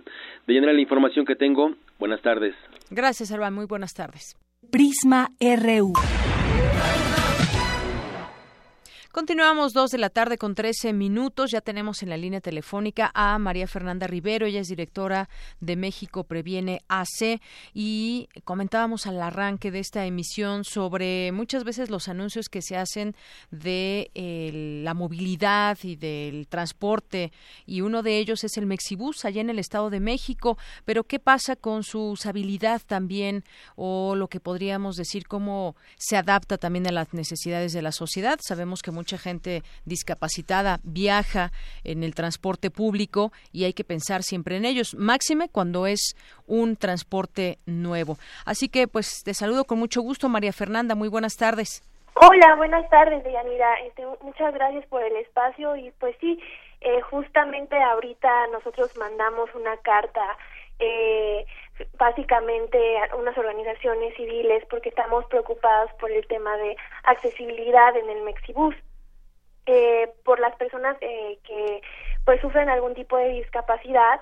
Bueno, el Mexibus eh, hemos hecho análisis eh, junto a otras organizaciones civiles en donde nos damos cuenta que la, la poca accesibilidad que hay en las estaciones. Ajá, hay poca accesibilidad, es decir, por ejemplo, si alguien va en silla de ruedas, eh, qué complicaciones tiene o qué es lo que ustedes han detectado, porque también hay muchas personas invidentes que pues hay señales que debe haber dentro del transporte y no sé si en este caso no no hay o cuéntame un poco cómo es que están teniendo estos problemas. Sí, justo hemos analizado eh, que los usuarios han testificado que han tenido que esperar más o menos entre 30 minutos o más para que alguien les dé acceso o asistencia, o sea, hay falta de personal y de mm. apoyo en las estaciones y bueno, pues esto afecta a, su trabajo y a la calidad de vida y productividad pues de estas personas, ¿no? Que realmente pues tienen totalmente el derecho de, de poder acceder, eh, accesar eh, y bueno, tener derecho a la movilidad, ¿no? Porque desafortunadamente nos damos cuenta que en nuestro país pues eh, realmente el 80% de las personas que sufren algún tipo de discapacidad pues no se pueden trasladar porque por ejemplo el, el tema de la de los puentes antipeatonales como nosotros llamamos bueno pues es muy difícil para ellos trasladarse de un lado para otro Así es. Eh, es decir, sí está adaptado, pero no hay quien los apoye en estas estaciones, o no está adaptado. Y también, bueno, hay otros problemas, por ejemplo, el, el Mexibus, bueno, a veces no se alinean bien, entonces también es causante de muchos incidentes, ¿no? Eh, eh, o sea, se tienen que estar hay unas medidas específicas en donde tienen que estar para que la persona pueda subir en la silla de, de, ruedas o también, por ejemplo, está el tema de que hay en las estaciones que hace falta la información en sistema braille, ¿no? Eh, que es, es realmente necesaria, ¿no? Este, hay ausencia de botones de llamado e información audible en el interior de las estaciones y bueno, pues en horas pico los usuarios con discapacidad y movilidad limitada tienen que esperar más o menos 25 minutos para poder abordar porque no saben eh, hacia dónde eh, por ejemplo, si no eh, no escuchan bien, bueno, pues no saben hacia dónde van, ¿no? Y es importante tener Claro, es importante que exista una red eh, como en este caso la red de sobrevivientes viales y en este sentido pues envían una carta a las autoridades para pues tratar de, de revertir esta situación que viven actualmente muchas personas y que justamente son ellos los que se acercaron a ustedes. Entonces nada más para que me quede claro, ustedes lo que piden es que haya alguien dentro de estas estaciones del Mexibus, sí están adaptados pero no hay quien apoye a estas personas. Sí, Exactamente, pedimos, ah, hacemos un llamado a la Mexibus, a todas las líneas, a la línea 1, a la línea 2 y a la línea 3, y bueno, pues para que apoyen y haya accesibilidad, ¿no? Estamos, realmente buscamos los, eh, velar por los derechos de las víctimas de los incidentes viales también, porque bueno, pues desafortunadamente hoy en nuestra ciudad van a morir tres personas por un incidente vial y pueden quedar personas con discapacidad. Entonces, ¿qué pasa con estas personas? Tienen eh, que bueno adaptarse a su nueva vida no y bueno pues parte importante es tener transporte público para todos. Y en ese caso es el Mexibus han también tenido eh, alguna queja por ejemplo del Metrobús o de algún otro transporte justo ahora también nosotros le mandamos una carta al subsecretario de al, subsecretario de Transporte de la CEMOVI en, en la Ciudad de México, este es en el caso de la Ciudad de México, porque tenemos, eh, pues presentamos muchos incidentes en transporte público. De hecho, tenemos un conteo que más o menos de enero a la fecha han muerto 10 personas por un incidente de, de tránsito eh, provocado por el transporte público y bueno pues solicitamos que haya justicia no hay un problema con los operadores de transporte público hay poca eh, hay poca capacitación o sensibilización a los choferes y es algo que nosotros pedimos no muy bien. Bueno, pues no sé si deseas agregar algo más. Vamos a estar atentos a, la respuesta que puedan darles las autoridades en este tema, María Fernanda. Sí, muchas gracias. Y bueno, nada más me gustaría agregar que, bueno, nosotros apoyamos eh, a, través de las eh, redes sobrevivientes viales. Si ustedes sufrieron algún incidente vial o conocen a alguien que lo haya sufrido, nosotros los podemos apoyar psicológicamente y jurídica. Y también el aspecto de que, bueno, si ustedes testificaron, justo estamos apoyando a una víctima, falleció un ciclista el 2 de junio Jonathan Ruiz Pérez en la Ciudad de México, en la Gustavo Madero. Y bueno, pues si alguien de ustedes eh, fue testigo de ese momento, nos serviría de mucha utilidad porque desaparecieron las cámaras del, del, lugar, entonces necesitamos testigos. Entonces les agradeceríamos muchísimo si alguien pudiera vio algo y pudiera testificar. Muy bien. Eh, ¿Dónde se puede comunicar la gente que tenga interés en conocer eh, más de ustedes? Estamos en todo el tema, lo vemos en redes sociales. México previene tanto en Facebook como en Twitter. Muy bien, México previene, así lo se puede encontrar. ¿Algún número que tengan telefónico? Ahorita eh, nos manejamos totalmente en, redes, sociales. Muy bien, bueno, México previene, así se les puede encontrar en Twitter y Facebook. Sí, Muy muchas bien. gracias. Pues gracias a ti, María Fernanda. Buenas tardes. Buenas tardes. María Fernanda Rivero es directora de México Previene y bueno, forman parte de esta red de sobrevivientes viales. México Previene, así los puede encontrar en las redes sociales.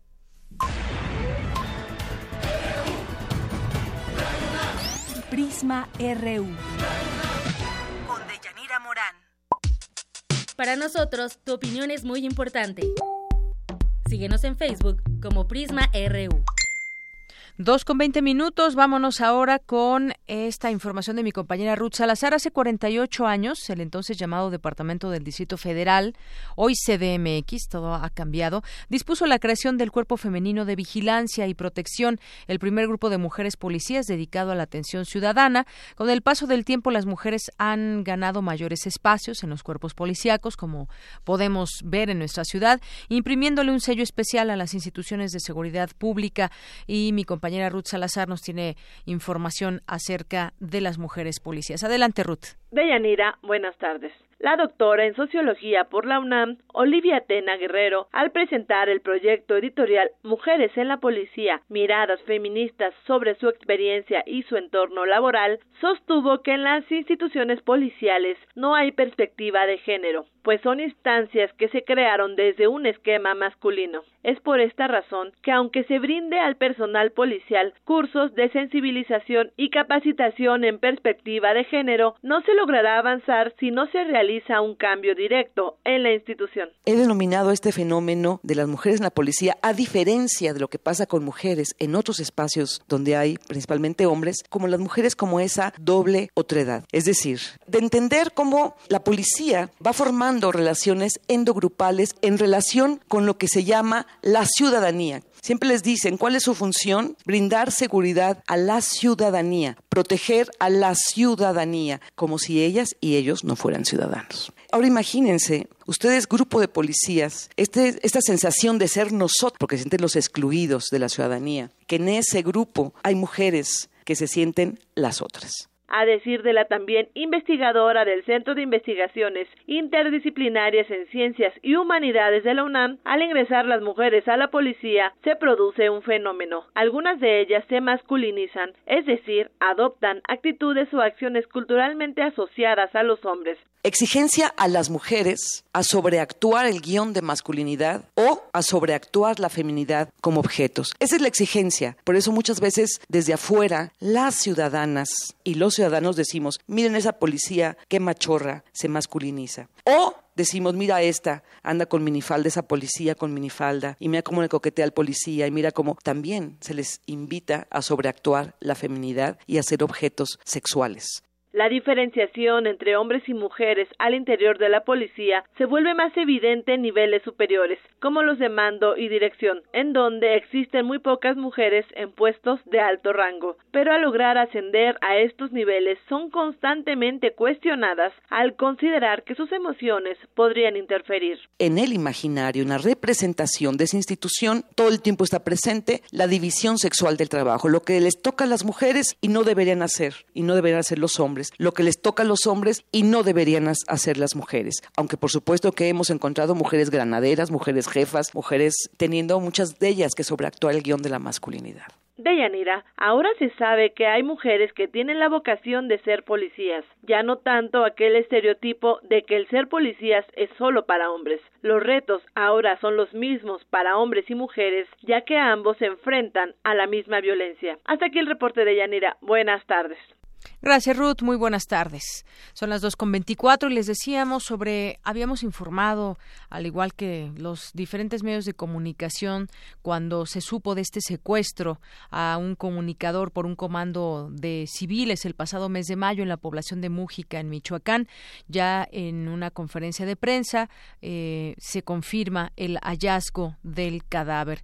Esto es lo que acaba de darse a conocer, que hoy fue localizado por elementos de la policía de Michoacán, el cuerpo sin vida del periodista Salvador Adame, que había sido secuestrado el pasado mes. Ya lo confirmó el procurador José Martín Godoy Castro. El lugar del hallazgo es conocido como Barranca del Diablo, sobre la carretera que conduce a Nueva Italia, a, de Nueva Italia a Lombardía, pasando el puente de El Marqués, perteneciente al municipio de Gabriel Zamora. Tras ser preservados por peritos especializados en la materia, los restos fueron trasladados a esta ciudad de Morelia para ser entregados a la Dirección General de Servicios Periciales y llevar a cabo los análisis genéticos correspondientes. Pues sin duda una mala noticia que daba la esperanza de poder hallarlo. Estaban pues buscándolo después de realizar ya la toma del cotejo de muestras que marca la ley en esos procedimientos, pues se comprueba que los restos, se comprobó que los restos corresponden a quien en vida se llamó Salvador Adame Pardo. Esta situación que pues sumará a otro más de los de los periodistas asesinados este año y pues en este caso ahora en Michoacán. Sobre la detención de los presuntos asesinos del periodista, el procurador precisó que el pasado 21 de junio, personal del Ejército y Policía Michoacán, que integran la base de operaciones mixtas al realizar recorridos en la localidad, eh, primero de septiembre, perteneciente al municipio de Parácuaro, lograron la detención de dos importantes objetivos delincuenciales, Ignacio Rentería Andrade y Daniel Rubio Ruiz, a quien eh, tienen aquí distintos apodos. Se encontraban eh, además con una orden de aprehensión en su contra por el delito de secuestro cometido en agravio de comerciantes y bueno, pues la investigación seguirá ya habiéndose hallado el cadáver de este periodista. Pues uno más, desafortunadamente, que se suma a esta lista y esperemos que no así a la lista de impunidad. En otro tema, Renunció Rodolfo Ríos a la Procuraduría General de, Justicia de la Ciudad de México, presentó su renuncia. El subprocurador de Averiguaciones Previas Centrales, Edmundo Porfirio Garrido, será quien ocupe su puesto. La renuncia de Rodolfo Ríos Garza ocurre tres días después de que la Comisión de Derechos Humanos del Distrito Federal determinó que la Procuraduría General de Justicia Capitalina violó los derechos al debido proceso, a la vida, a la verdad y al acceso a la justicia de las cinco personas que fueron asesinadas en un departamento de la colonia Narvarte el 31 de julio de 2015. Tuvimos aquí ampliamente la cobertura de este tema y con una de las abogadas de las víctimas que pues eh, tendrán que resarcir el daño, tendrán que enderezar el caso, fue el término que utilizó para que pues se pueda conocer lo que realmente sucedió y no como en su momento lo vimos a través de filtraciones y a través de distintos momentos en que parecía ser que se culpaba se culpaba a las víctimas en, en vez de defenderlas. Bueno, pues parece ser que esto y otras cosas le costaron el cargo a Rodolfo Ríos Garza de la Procuraduría General de Justicia de la Ciudad de México. Bueno, y desafortunadamente en el tema de la violencia se llevaron a 12 personas en Sinaloa, un grupo de hombres armados que se llevó por la fuerza a 12 personas en un restaurante en Culiacán durante la madrugada de lunes. También en otra información, el gobernador de Veracruz, Miguel Ángel Yunes, presentó ayer un video donde se observa a los presuntos asesinos del comisionado de la Policía Federal. En la grabación se observa a cuatro personas en el lugar donde ocurrió el crimen el sábado pasado. Indicó que se ofrece un millón de pesos de recompensa por información que lleve a la captura de los responsables del asesinato.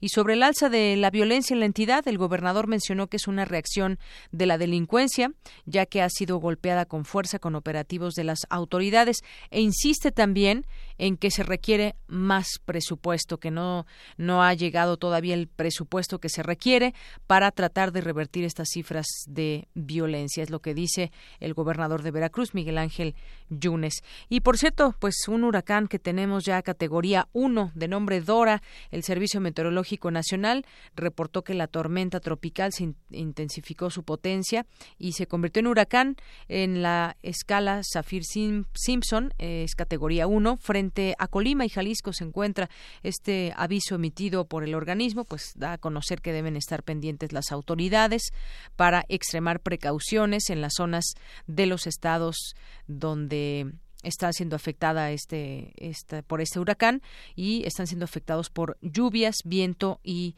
oleaje. Por supuesto, también precaución en la navegación marítima y atender las recomendaciones que emiten las autoridades del Sistema Nacional de Protección Civil en cada entidad. Son las dos con 29 minutos. Prisma RU. Un programa con visión universitaria para el mundo. Queremos conocer tu opinión. Síguenos en Twitter como arroba PrismaRU. Global RU. 2 con 29, nos vamos contigo, Eric Morales, adelante. Buenas tardes, Deyanira. Tenemos mucha información internacional, así que arranquemos con nuestras breves internacionales. El presidente estadounidense Donald Trump y el primer ministro indio Narendra Modi se reunirán este lunes por primera vez con la intención de reforzar las alianzas entre sus países, a pesar de sus diferencias en materia de inmigración y cambio climático. El primer ministro de Albania, el socialista Edi Rama, se encamina hacia un segundo mandato luego de las elecciones legislativas celebradas el pasado domingo, con lo que sería el encargado de iniciar las negociaciones de adhesión a la Unión Europea. El Premio Nobel de la Paz chino, Liu Xiaobo, emblema de la lucha por la democracia en China, salió de prisión tras habérsele diagnosticado un cáncer de hígado en fase terminal, informó su abogado. Una juez de Madrid ordenó la exhumación de los restos del pintor español Salvador Dalí, fallecido hace 28 años, con el objetivo de determinar si el artista es el padre biológico de una mujer de Cataluña. 13 desaparecidos y 144 personas rescatadas con vida es el saldo que dejó el naufragio de una embarcación turística en Colombia. El presidente de Venezuela, Nicolás Maduro, denunció un plan dirigido por sectores de la derecha para sabotear las elecciones de la Asamblea Nacional Constituyente del próximo 30 de julio. En Brasil, el expresidente socialista Luis Ignacio Lula da Silva lidera las intenciones del voto con un 30% para dirigir de nuevo a su país. En otra información, la Oficina para las Drogas y el Delito de la Organización de las Naciones Unidas presentó su informe mundial sobre drogas, en donde hay cifras que colocan a nuestro país en un foco rojo respecto a esta problemática. Para hablarnos sobre este tema, tenemos en la línea telefónica a Gabriela Sotomayor, colaboradora de Radio UNAM en la sede de la ONU en Ginebra, Suiza, a quien saludamos con mucho gusto.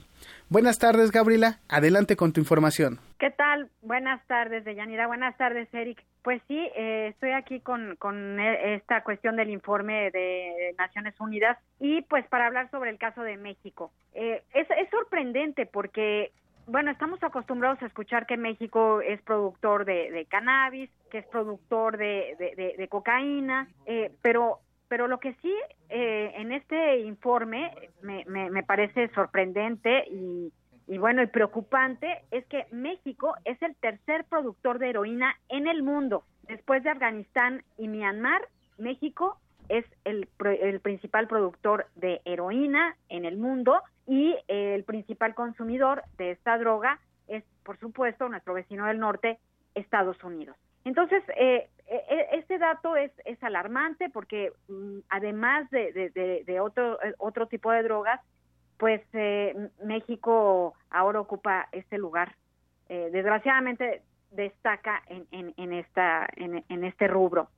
Eh, hablé con eh, Chloe Carpentier, que es la jefa de la sección de investigación de droga de, esta oficina, y me dice que además de eso, eh, México es uno de los principales productores y uno de los principales corredores de tráfico de cocaína, cannabis, y es uno de los países más mencionados como lugar de origen o salida, tránsito y destino de metanfetamina. Entonces, eh, bueno, el problema es que, tiene México, además de ser un eh, de origen y, de, productor de drogas, es que el principal consumidor eh, de todo esto es Estados Unidos. Entonces, sobre esto yo le pregunté a, al director ejecutivo adjunto de la, de la oficina de, de la ONU para las drogas y el delito, y entonces él me dice que, bueno, que un algo algo que a él le da cierto le alienta un poco, le da cierta esperanza, eh, es el hecho de que por primera vez el gobierno de Washington está reconociendo su corresponsabilidad en la materia de, la cuestión del problema de las drogas. Entonces, me dijo que él estaba eh, ciertamente contento de ver que las discusiones de fondo entre México y Estados Unidos en estas últimas semanas son un poco más sinceras, ya que Estados Unidos empieza a darse cuenta o empieza a reconocer públicamente, más bien, que es corresponsable en este tema y que solamente una, una solución integral regional de, Estados Unidos, de México, de Centroamérica, va a poder poner eh, un poco más de control en, este problema de las drogas. Le pregunté que si esta famosa guerra de las drogas, eh, las guerras contra el narco era, era, era la solución entonces me dijo que él ve que de ninguna manera en el 2017 vamos a volver a la década de los 80s y 90s, donde fácilmente se culpaba, Estados Unidos culpaba al, al, sur por estar invadiendo al país con sus drogas, y que él cree que esta etapa ya ha pasado y que más bien se tiene que pasar a una etapa en la que se hable de una corresponsabilidad entre los dos países. Así es, y mientras tanto, el tema solo es analizado desde la perspectiva de seguridad y no desde el tema de la salud pública. Y en ninguno de los dos casos se vislumbra alguna salida. Exactamente, no se ve, no se ve una salida. Y, y, en este, en, este eh, informe hay, hay un capítulo que me pareció también muy interesante porque eh, señalan eh, la relación íntima entre las drogas y la corrupción. La corrupción y el tráfico de drogas se refuerzan entre sí mismas, es lo que me explicaba Carpentier. Eh, hizo notar que existen, no existen datos muy precisos de cómo se relaciona el crimen organizado y la corrupción, pues porque es muy difícil de probar, pero eh, ellos están muy, muy al tanto y muy eh, alertas en este, en este tema y están investigando muy, muy de fondo para poder llegar a, hacer un, informe mucho más exhaustivo entre la relación de las drogas y la, y la corrupción. Dice que si se quiere enfrentar este problema se tiene que reforzar pues el Estado de Derecho, se debe mejorar las instituciones, tiene que haber más transparencia, rendición de cuentas, porque entre más poder tengan los capos de la droga, lógicamente, pues más posibilidades habrá de corromper a las altas esferas. Sí, y estaremos al pendiente de cuál será la respuesta que dé el gobierno mexicano ante este informe de la ONU. Exactamente, pues sí, vamos, vamos a estar pendientes a ver cuál va a ser la respuesta del gobierno.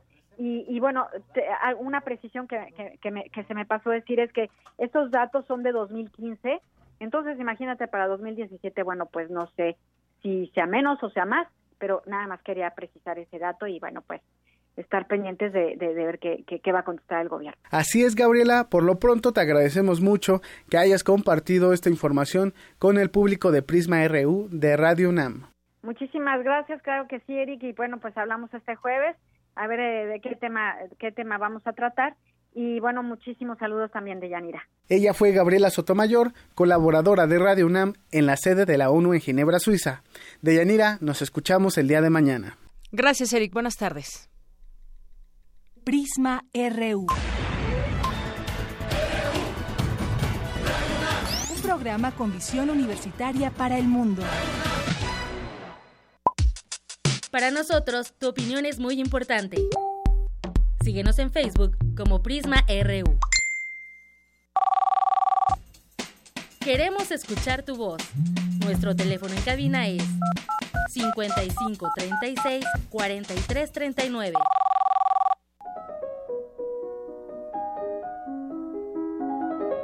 Cartografía RU con Otto Cázares.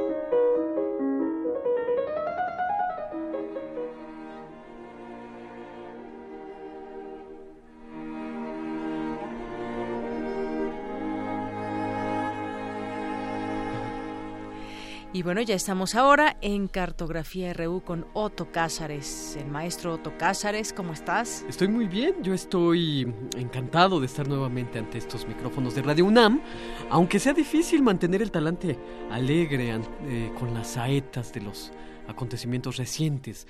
En esta participación yo voy a hacer algunos cálculos numerológicos que pueden resultarles un poco extraños, pero que al final de mi comentario espero que puedan hacerles algún sentido. He titulado a esta participación radiofónica Vida Nueva. Y con vida nueva yo quiero referirme a lo que antecede al prólogo de un país que no existe o del país que estamos formulando y lo formularemos a través de la radio el próximo lunes 3 de julio a partir de una escritura que estamos escribiendo colectivamente. Eh, si el prólogo es el paso previo al desarrollo de un libro, el comentario de hoy, Vida Nueva, será el paso previo al prólogo mismo.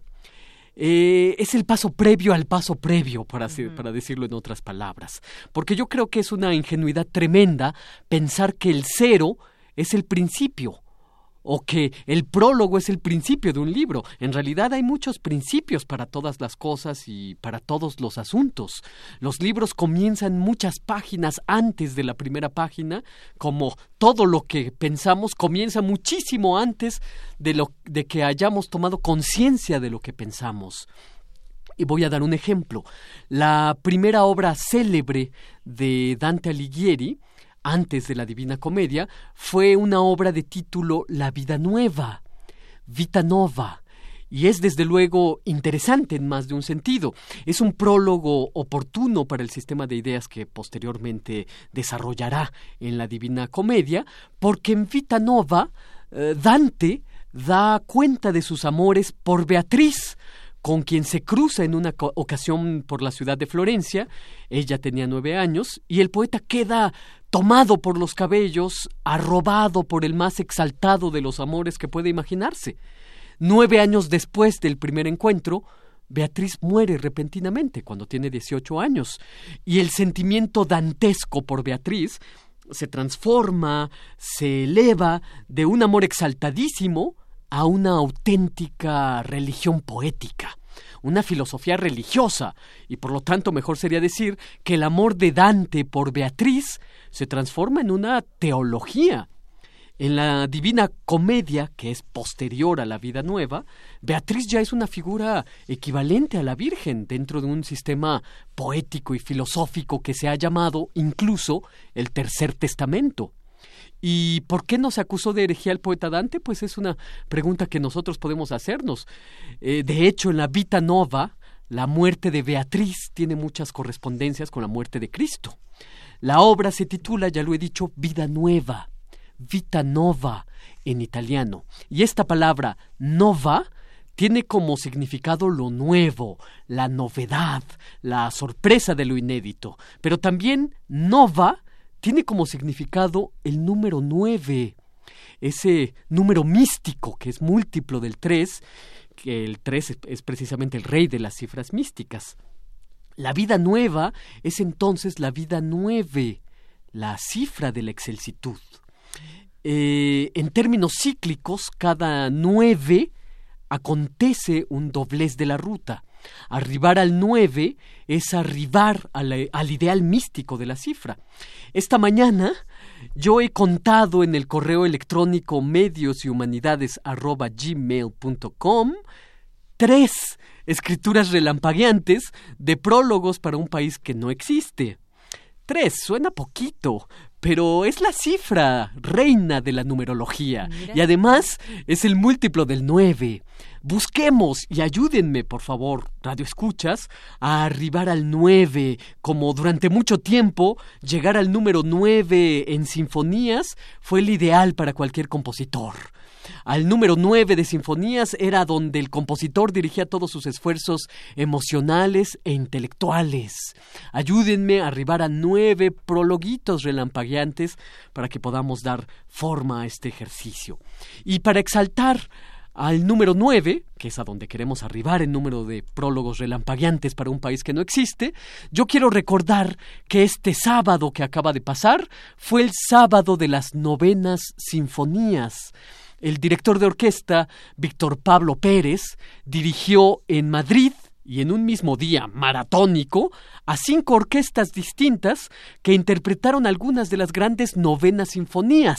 La novena de Mozart, que es una obra muy temprana, la novena de Dvorak, que se titula precisamente La Sinfonía del Nuevo Mundo, otra vez la novedad celebrada en el 9, la encantadora sinfonía conocida como La Grande de Franz Schubert, pero también las novenas de Haydn, de Mahler, de Bruckner, la larga y compleja novena sinfonía de Shostakovich y desde luego la sinfonía reina de todas las novenas, la novena sinfonía coral de Beethoven.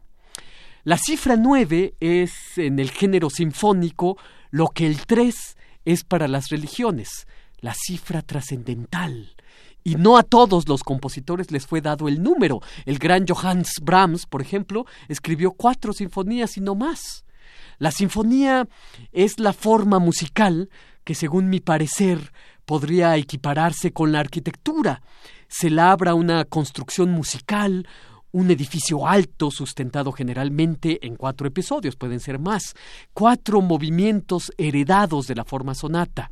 La altura de este edificio sinfónico puede ser inconmensurable y arrojarse a algo más allá de la llamada música absoluta. La sinfonía, en sus expresiones más altas, puede arrojarse a los brazos de la poesía y el canto. Así la novena sinfonía de Beethoven, precisamente, que corona el edificio sinfónico en el cuarto episodio con el himno a la alegría de Friedrich Schiller. De modo que, aquí voy a tratar de entretejer todo lo dicho. Tenemos al momento tres prólogos para un país que no existe. Tres. La cifra mística por excelencia y que puede convertirse en el múltiplo de la novedad, el nueve. El nueve que es la cifra ideal para cualquier compositor de edificios sinfónicos. Y es que, en última instancia, con nuestro ejercicio de escritura colectiva buscamos construir un edificio plausible para un país que aún no existe, pero que ya imaginamos y ya vamos formulándole sus sustentos sinfónicos, hecho de armonías y melodías políticas y sociales. Envíen sus escrituras, sus prólogos relampagueantes para un país que no existe, no más largos de dos parrafitos, para fundirlos y obtener con ellos una escritura que realizamos entre muchos. Envíenla al correo medios y humanidades gmail.com, todo junto, para que podamos darle lectura el próximo lunes 3 de julio en estos espacios cartográficos.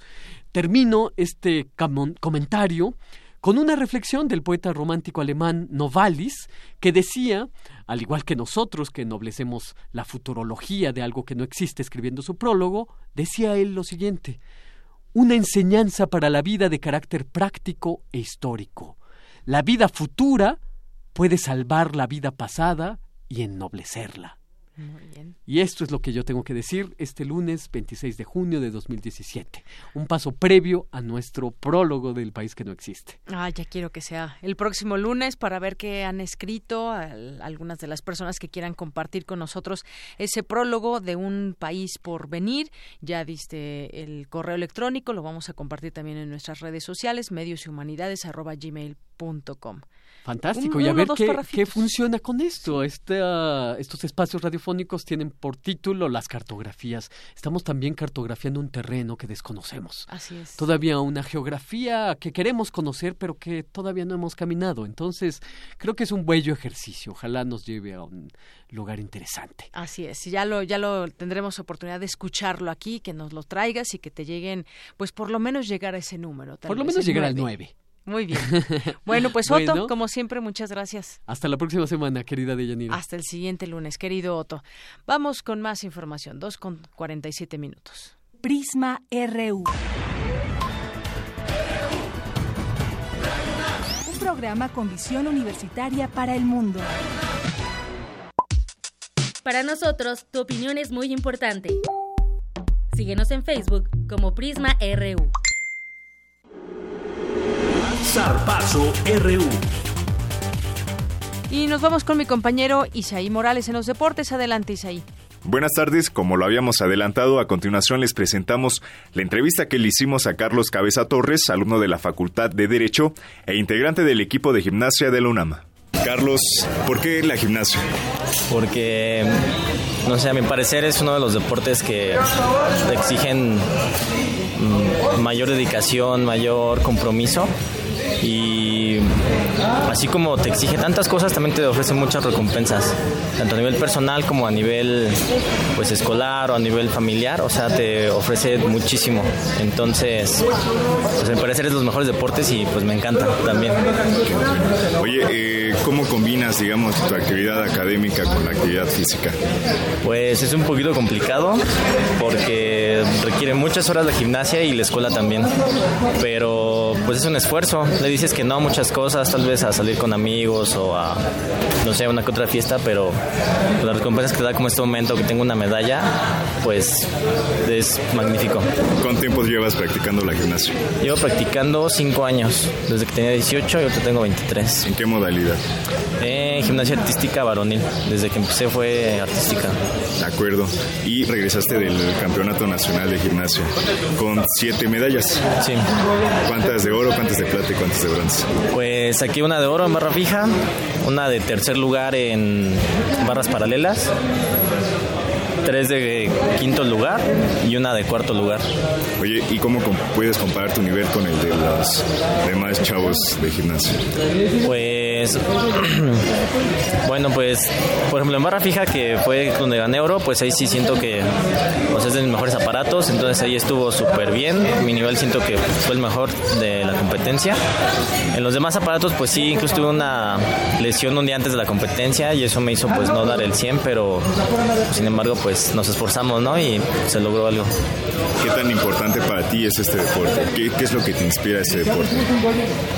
Me inspira este deporte los retos. O sea, yo siento que, o sea, te pone retos muy complicados que, o sea, no los cumples de un día a otro. O sea, tienes tanto que esforzarte como tener valor, como tener disciplina para poderlos hacer y eso es algo que me llena en un sentido personal me llena el pues el hacer esas cosas ¿Cómo has sentido tu evolución desde que empezaste a los 18 años hasta ahorita a los 23? Pues justamente en este punto ya siento que es una o sea que ya estoy llegando como que al punto donde ya podría despegar para hacer algo más en el deporte. Porque sí tuve varias recaídas durante los cinco años, pero pues ahorita siento que ya estoy más decidido y tengo más oportunidades para practicarlo. Oye, ¿y qué les dirías a los chavos, no sé, que les interese este deporte? No, pues, no, que... No, pues según, supone, según es el segundo deporte más completo del mundo, pero no, la verdad la gimnasia es el más completo de todos. Requiere tanto valor como fuerza, como flexibilidad, como disciplina. Y eso no te lo da un deporte, incluso el box, ¿no? Que puede catalogarse como muy macho. O sea, la gimnasia te hace, o sea, te llena en muchos más aspectos y pues aparte se mueven mucho más fuertes, un cuerpo mucho más estético y más varonil en la gimnasia artística que en cualquier otro deporte. Un saludo, mi nombre es Carlos Cabeza y pues les agradezco esta entrevista. Muchísimas gracias, Carlos. muy bien. Pues muy interesante lo que nos contaba Carlos, bien comentaba que es uno de los deportes más completos, ya que trabajas prácticamente con todo el cuerpo. De Yanira cabe resaltar que la gimnasia en la UNAM ha sido históricamente semillero de las selecciones nacionales, así como formadora de estudiantes, deportistas, entrenadores, jueces y dirigentes reconocidos por su valía en el ámbito nacional e internacional. Actualmente, la gimnasia en la UNAM cuenta con cinco de las siete modalidades reconocidas por la Federación Internacional de Gimnasia. Participa en competencias convocadas por el deporte federado a través de la Federación Mexicana de Gimnasia y en los deportes estudiantiles a través del Consejo Nacional de Deporte de la Educación, en todas sus etapas, en la estatal, en la regional y en la nacional, y también en la internacional. Y bueno, ya para terminar, invitamos a todos los interesados a que se den una vuelta a las instalaciones de Frontón Cerrado en Ciudad Universitaria y pregunten. La verdad es que es un deporte muy interesante y muy atractivo también. Bueno, y en otros temas, el equipo de rugby de la UNAM, de la categoría de 17 a 19 años, consiguió el subcampeonato del Nacional Juvenil 2017, que se realizó en Jalisco, donde enfrentó a las siete mejores selecciones estatales del país. El certamen se desarrolló en dos etapas. La primera fue la de los grupos, en la que la escuadra Azul venció a la Ciudad de México, a Morelos y al Estado de México con marcadores de 24-12, 17-12 y 26-14 respectivamente. Ya en la segunda fase derrotó 22-21 a Puebla. En cuartos de final y en la semifinal se midió ante Coahuila, al que se impuso de manera contundente por un marcador de 22 a 5. Destacaron Guillermo Villalpando y Rafael Sánchez, ambos de la Asociación de Rugby de la UNAM, quienes fueron los mejores anotadores con 7 y 5 tantos respectivamente. Pumas llegó invicto a la final en la que sucumbió 34-0 contra Querétaro. El conjunto universitario mejoró su posición de la edición 2016, en la que ganó la presea de bronce, y ya en la categoría femenil el equipo Puma llegó a los cuartos de final, lamentablemente cayó ante la Ciudad de México y terminó por ubicarse en la sexta posición. También hubo participación en la Olimpiada Nacional en la categoría juvenil menor de 15 y 16 años y la escuadra Azul finalizó en el octavo lugar. De Yanira, por mi parte es todo y nos escuchamos el próximo lunes. Que tengan un excelente fin de semana. Gracias, Isaí. Muy buenas tardes. Prisma RU. A tristeza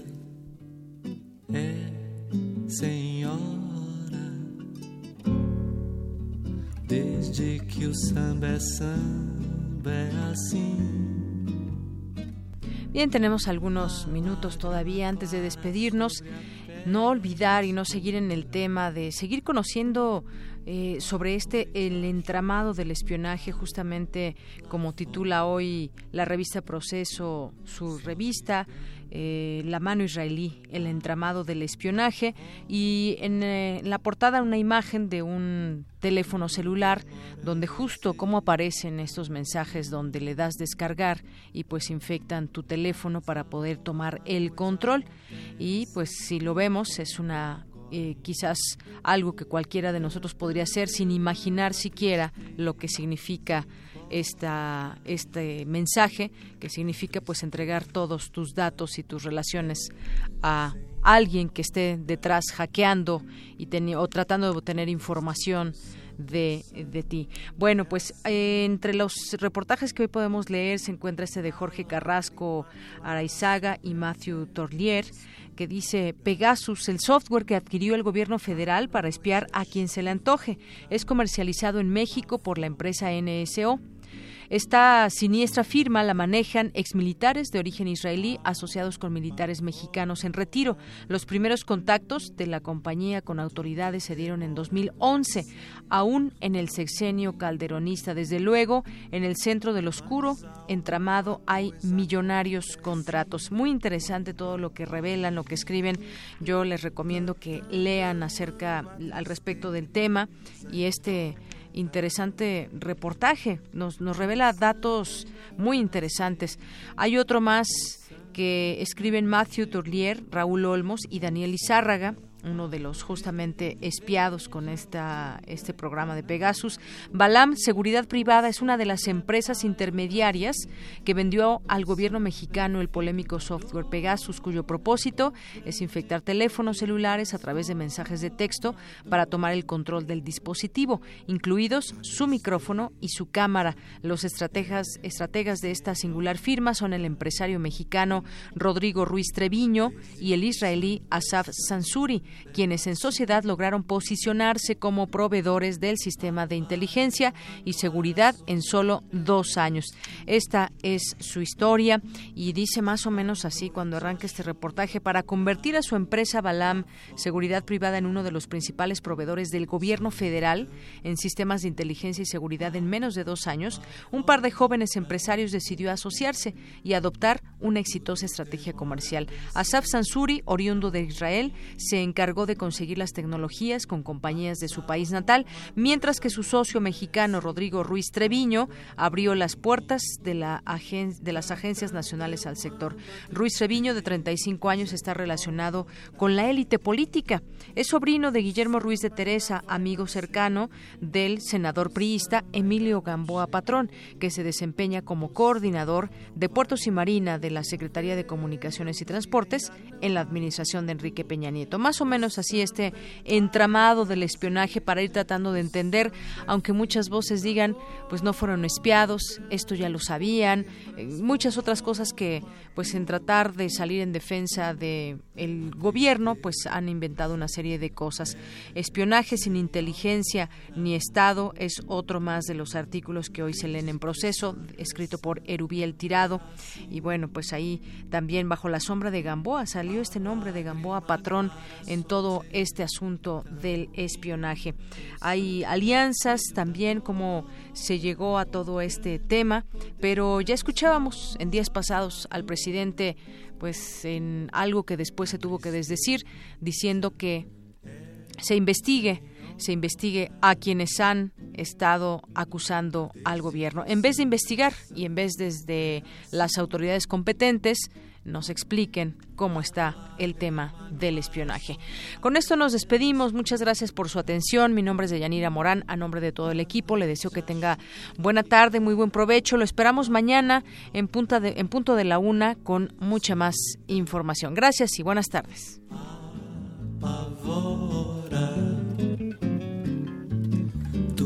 demorando em ser. Mas alguma coisa acontece no quando agora em mim. Cantando eu mando a tristeza embora. O samba ainda vai nascer. O samba...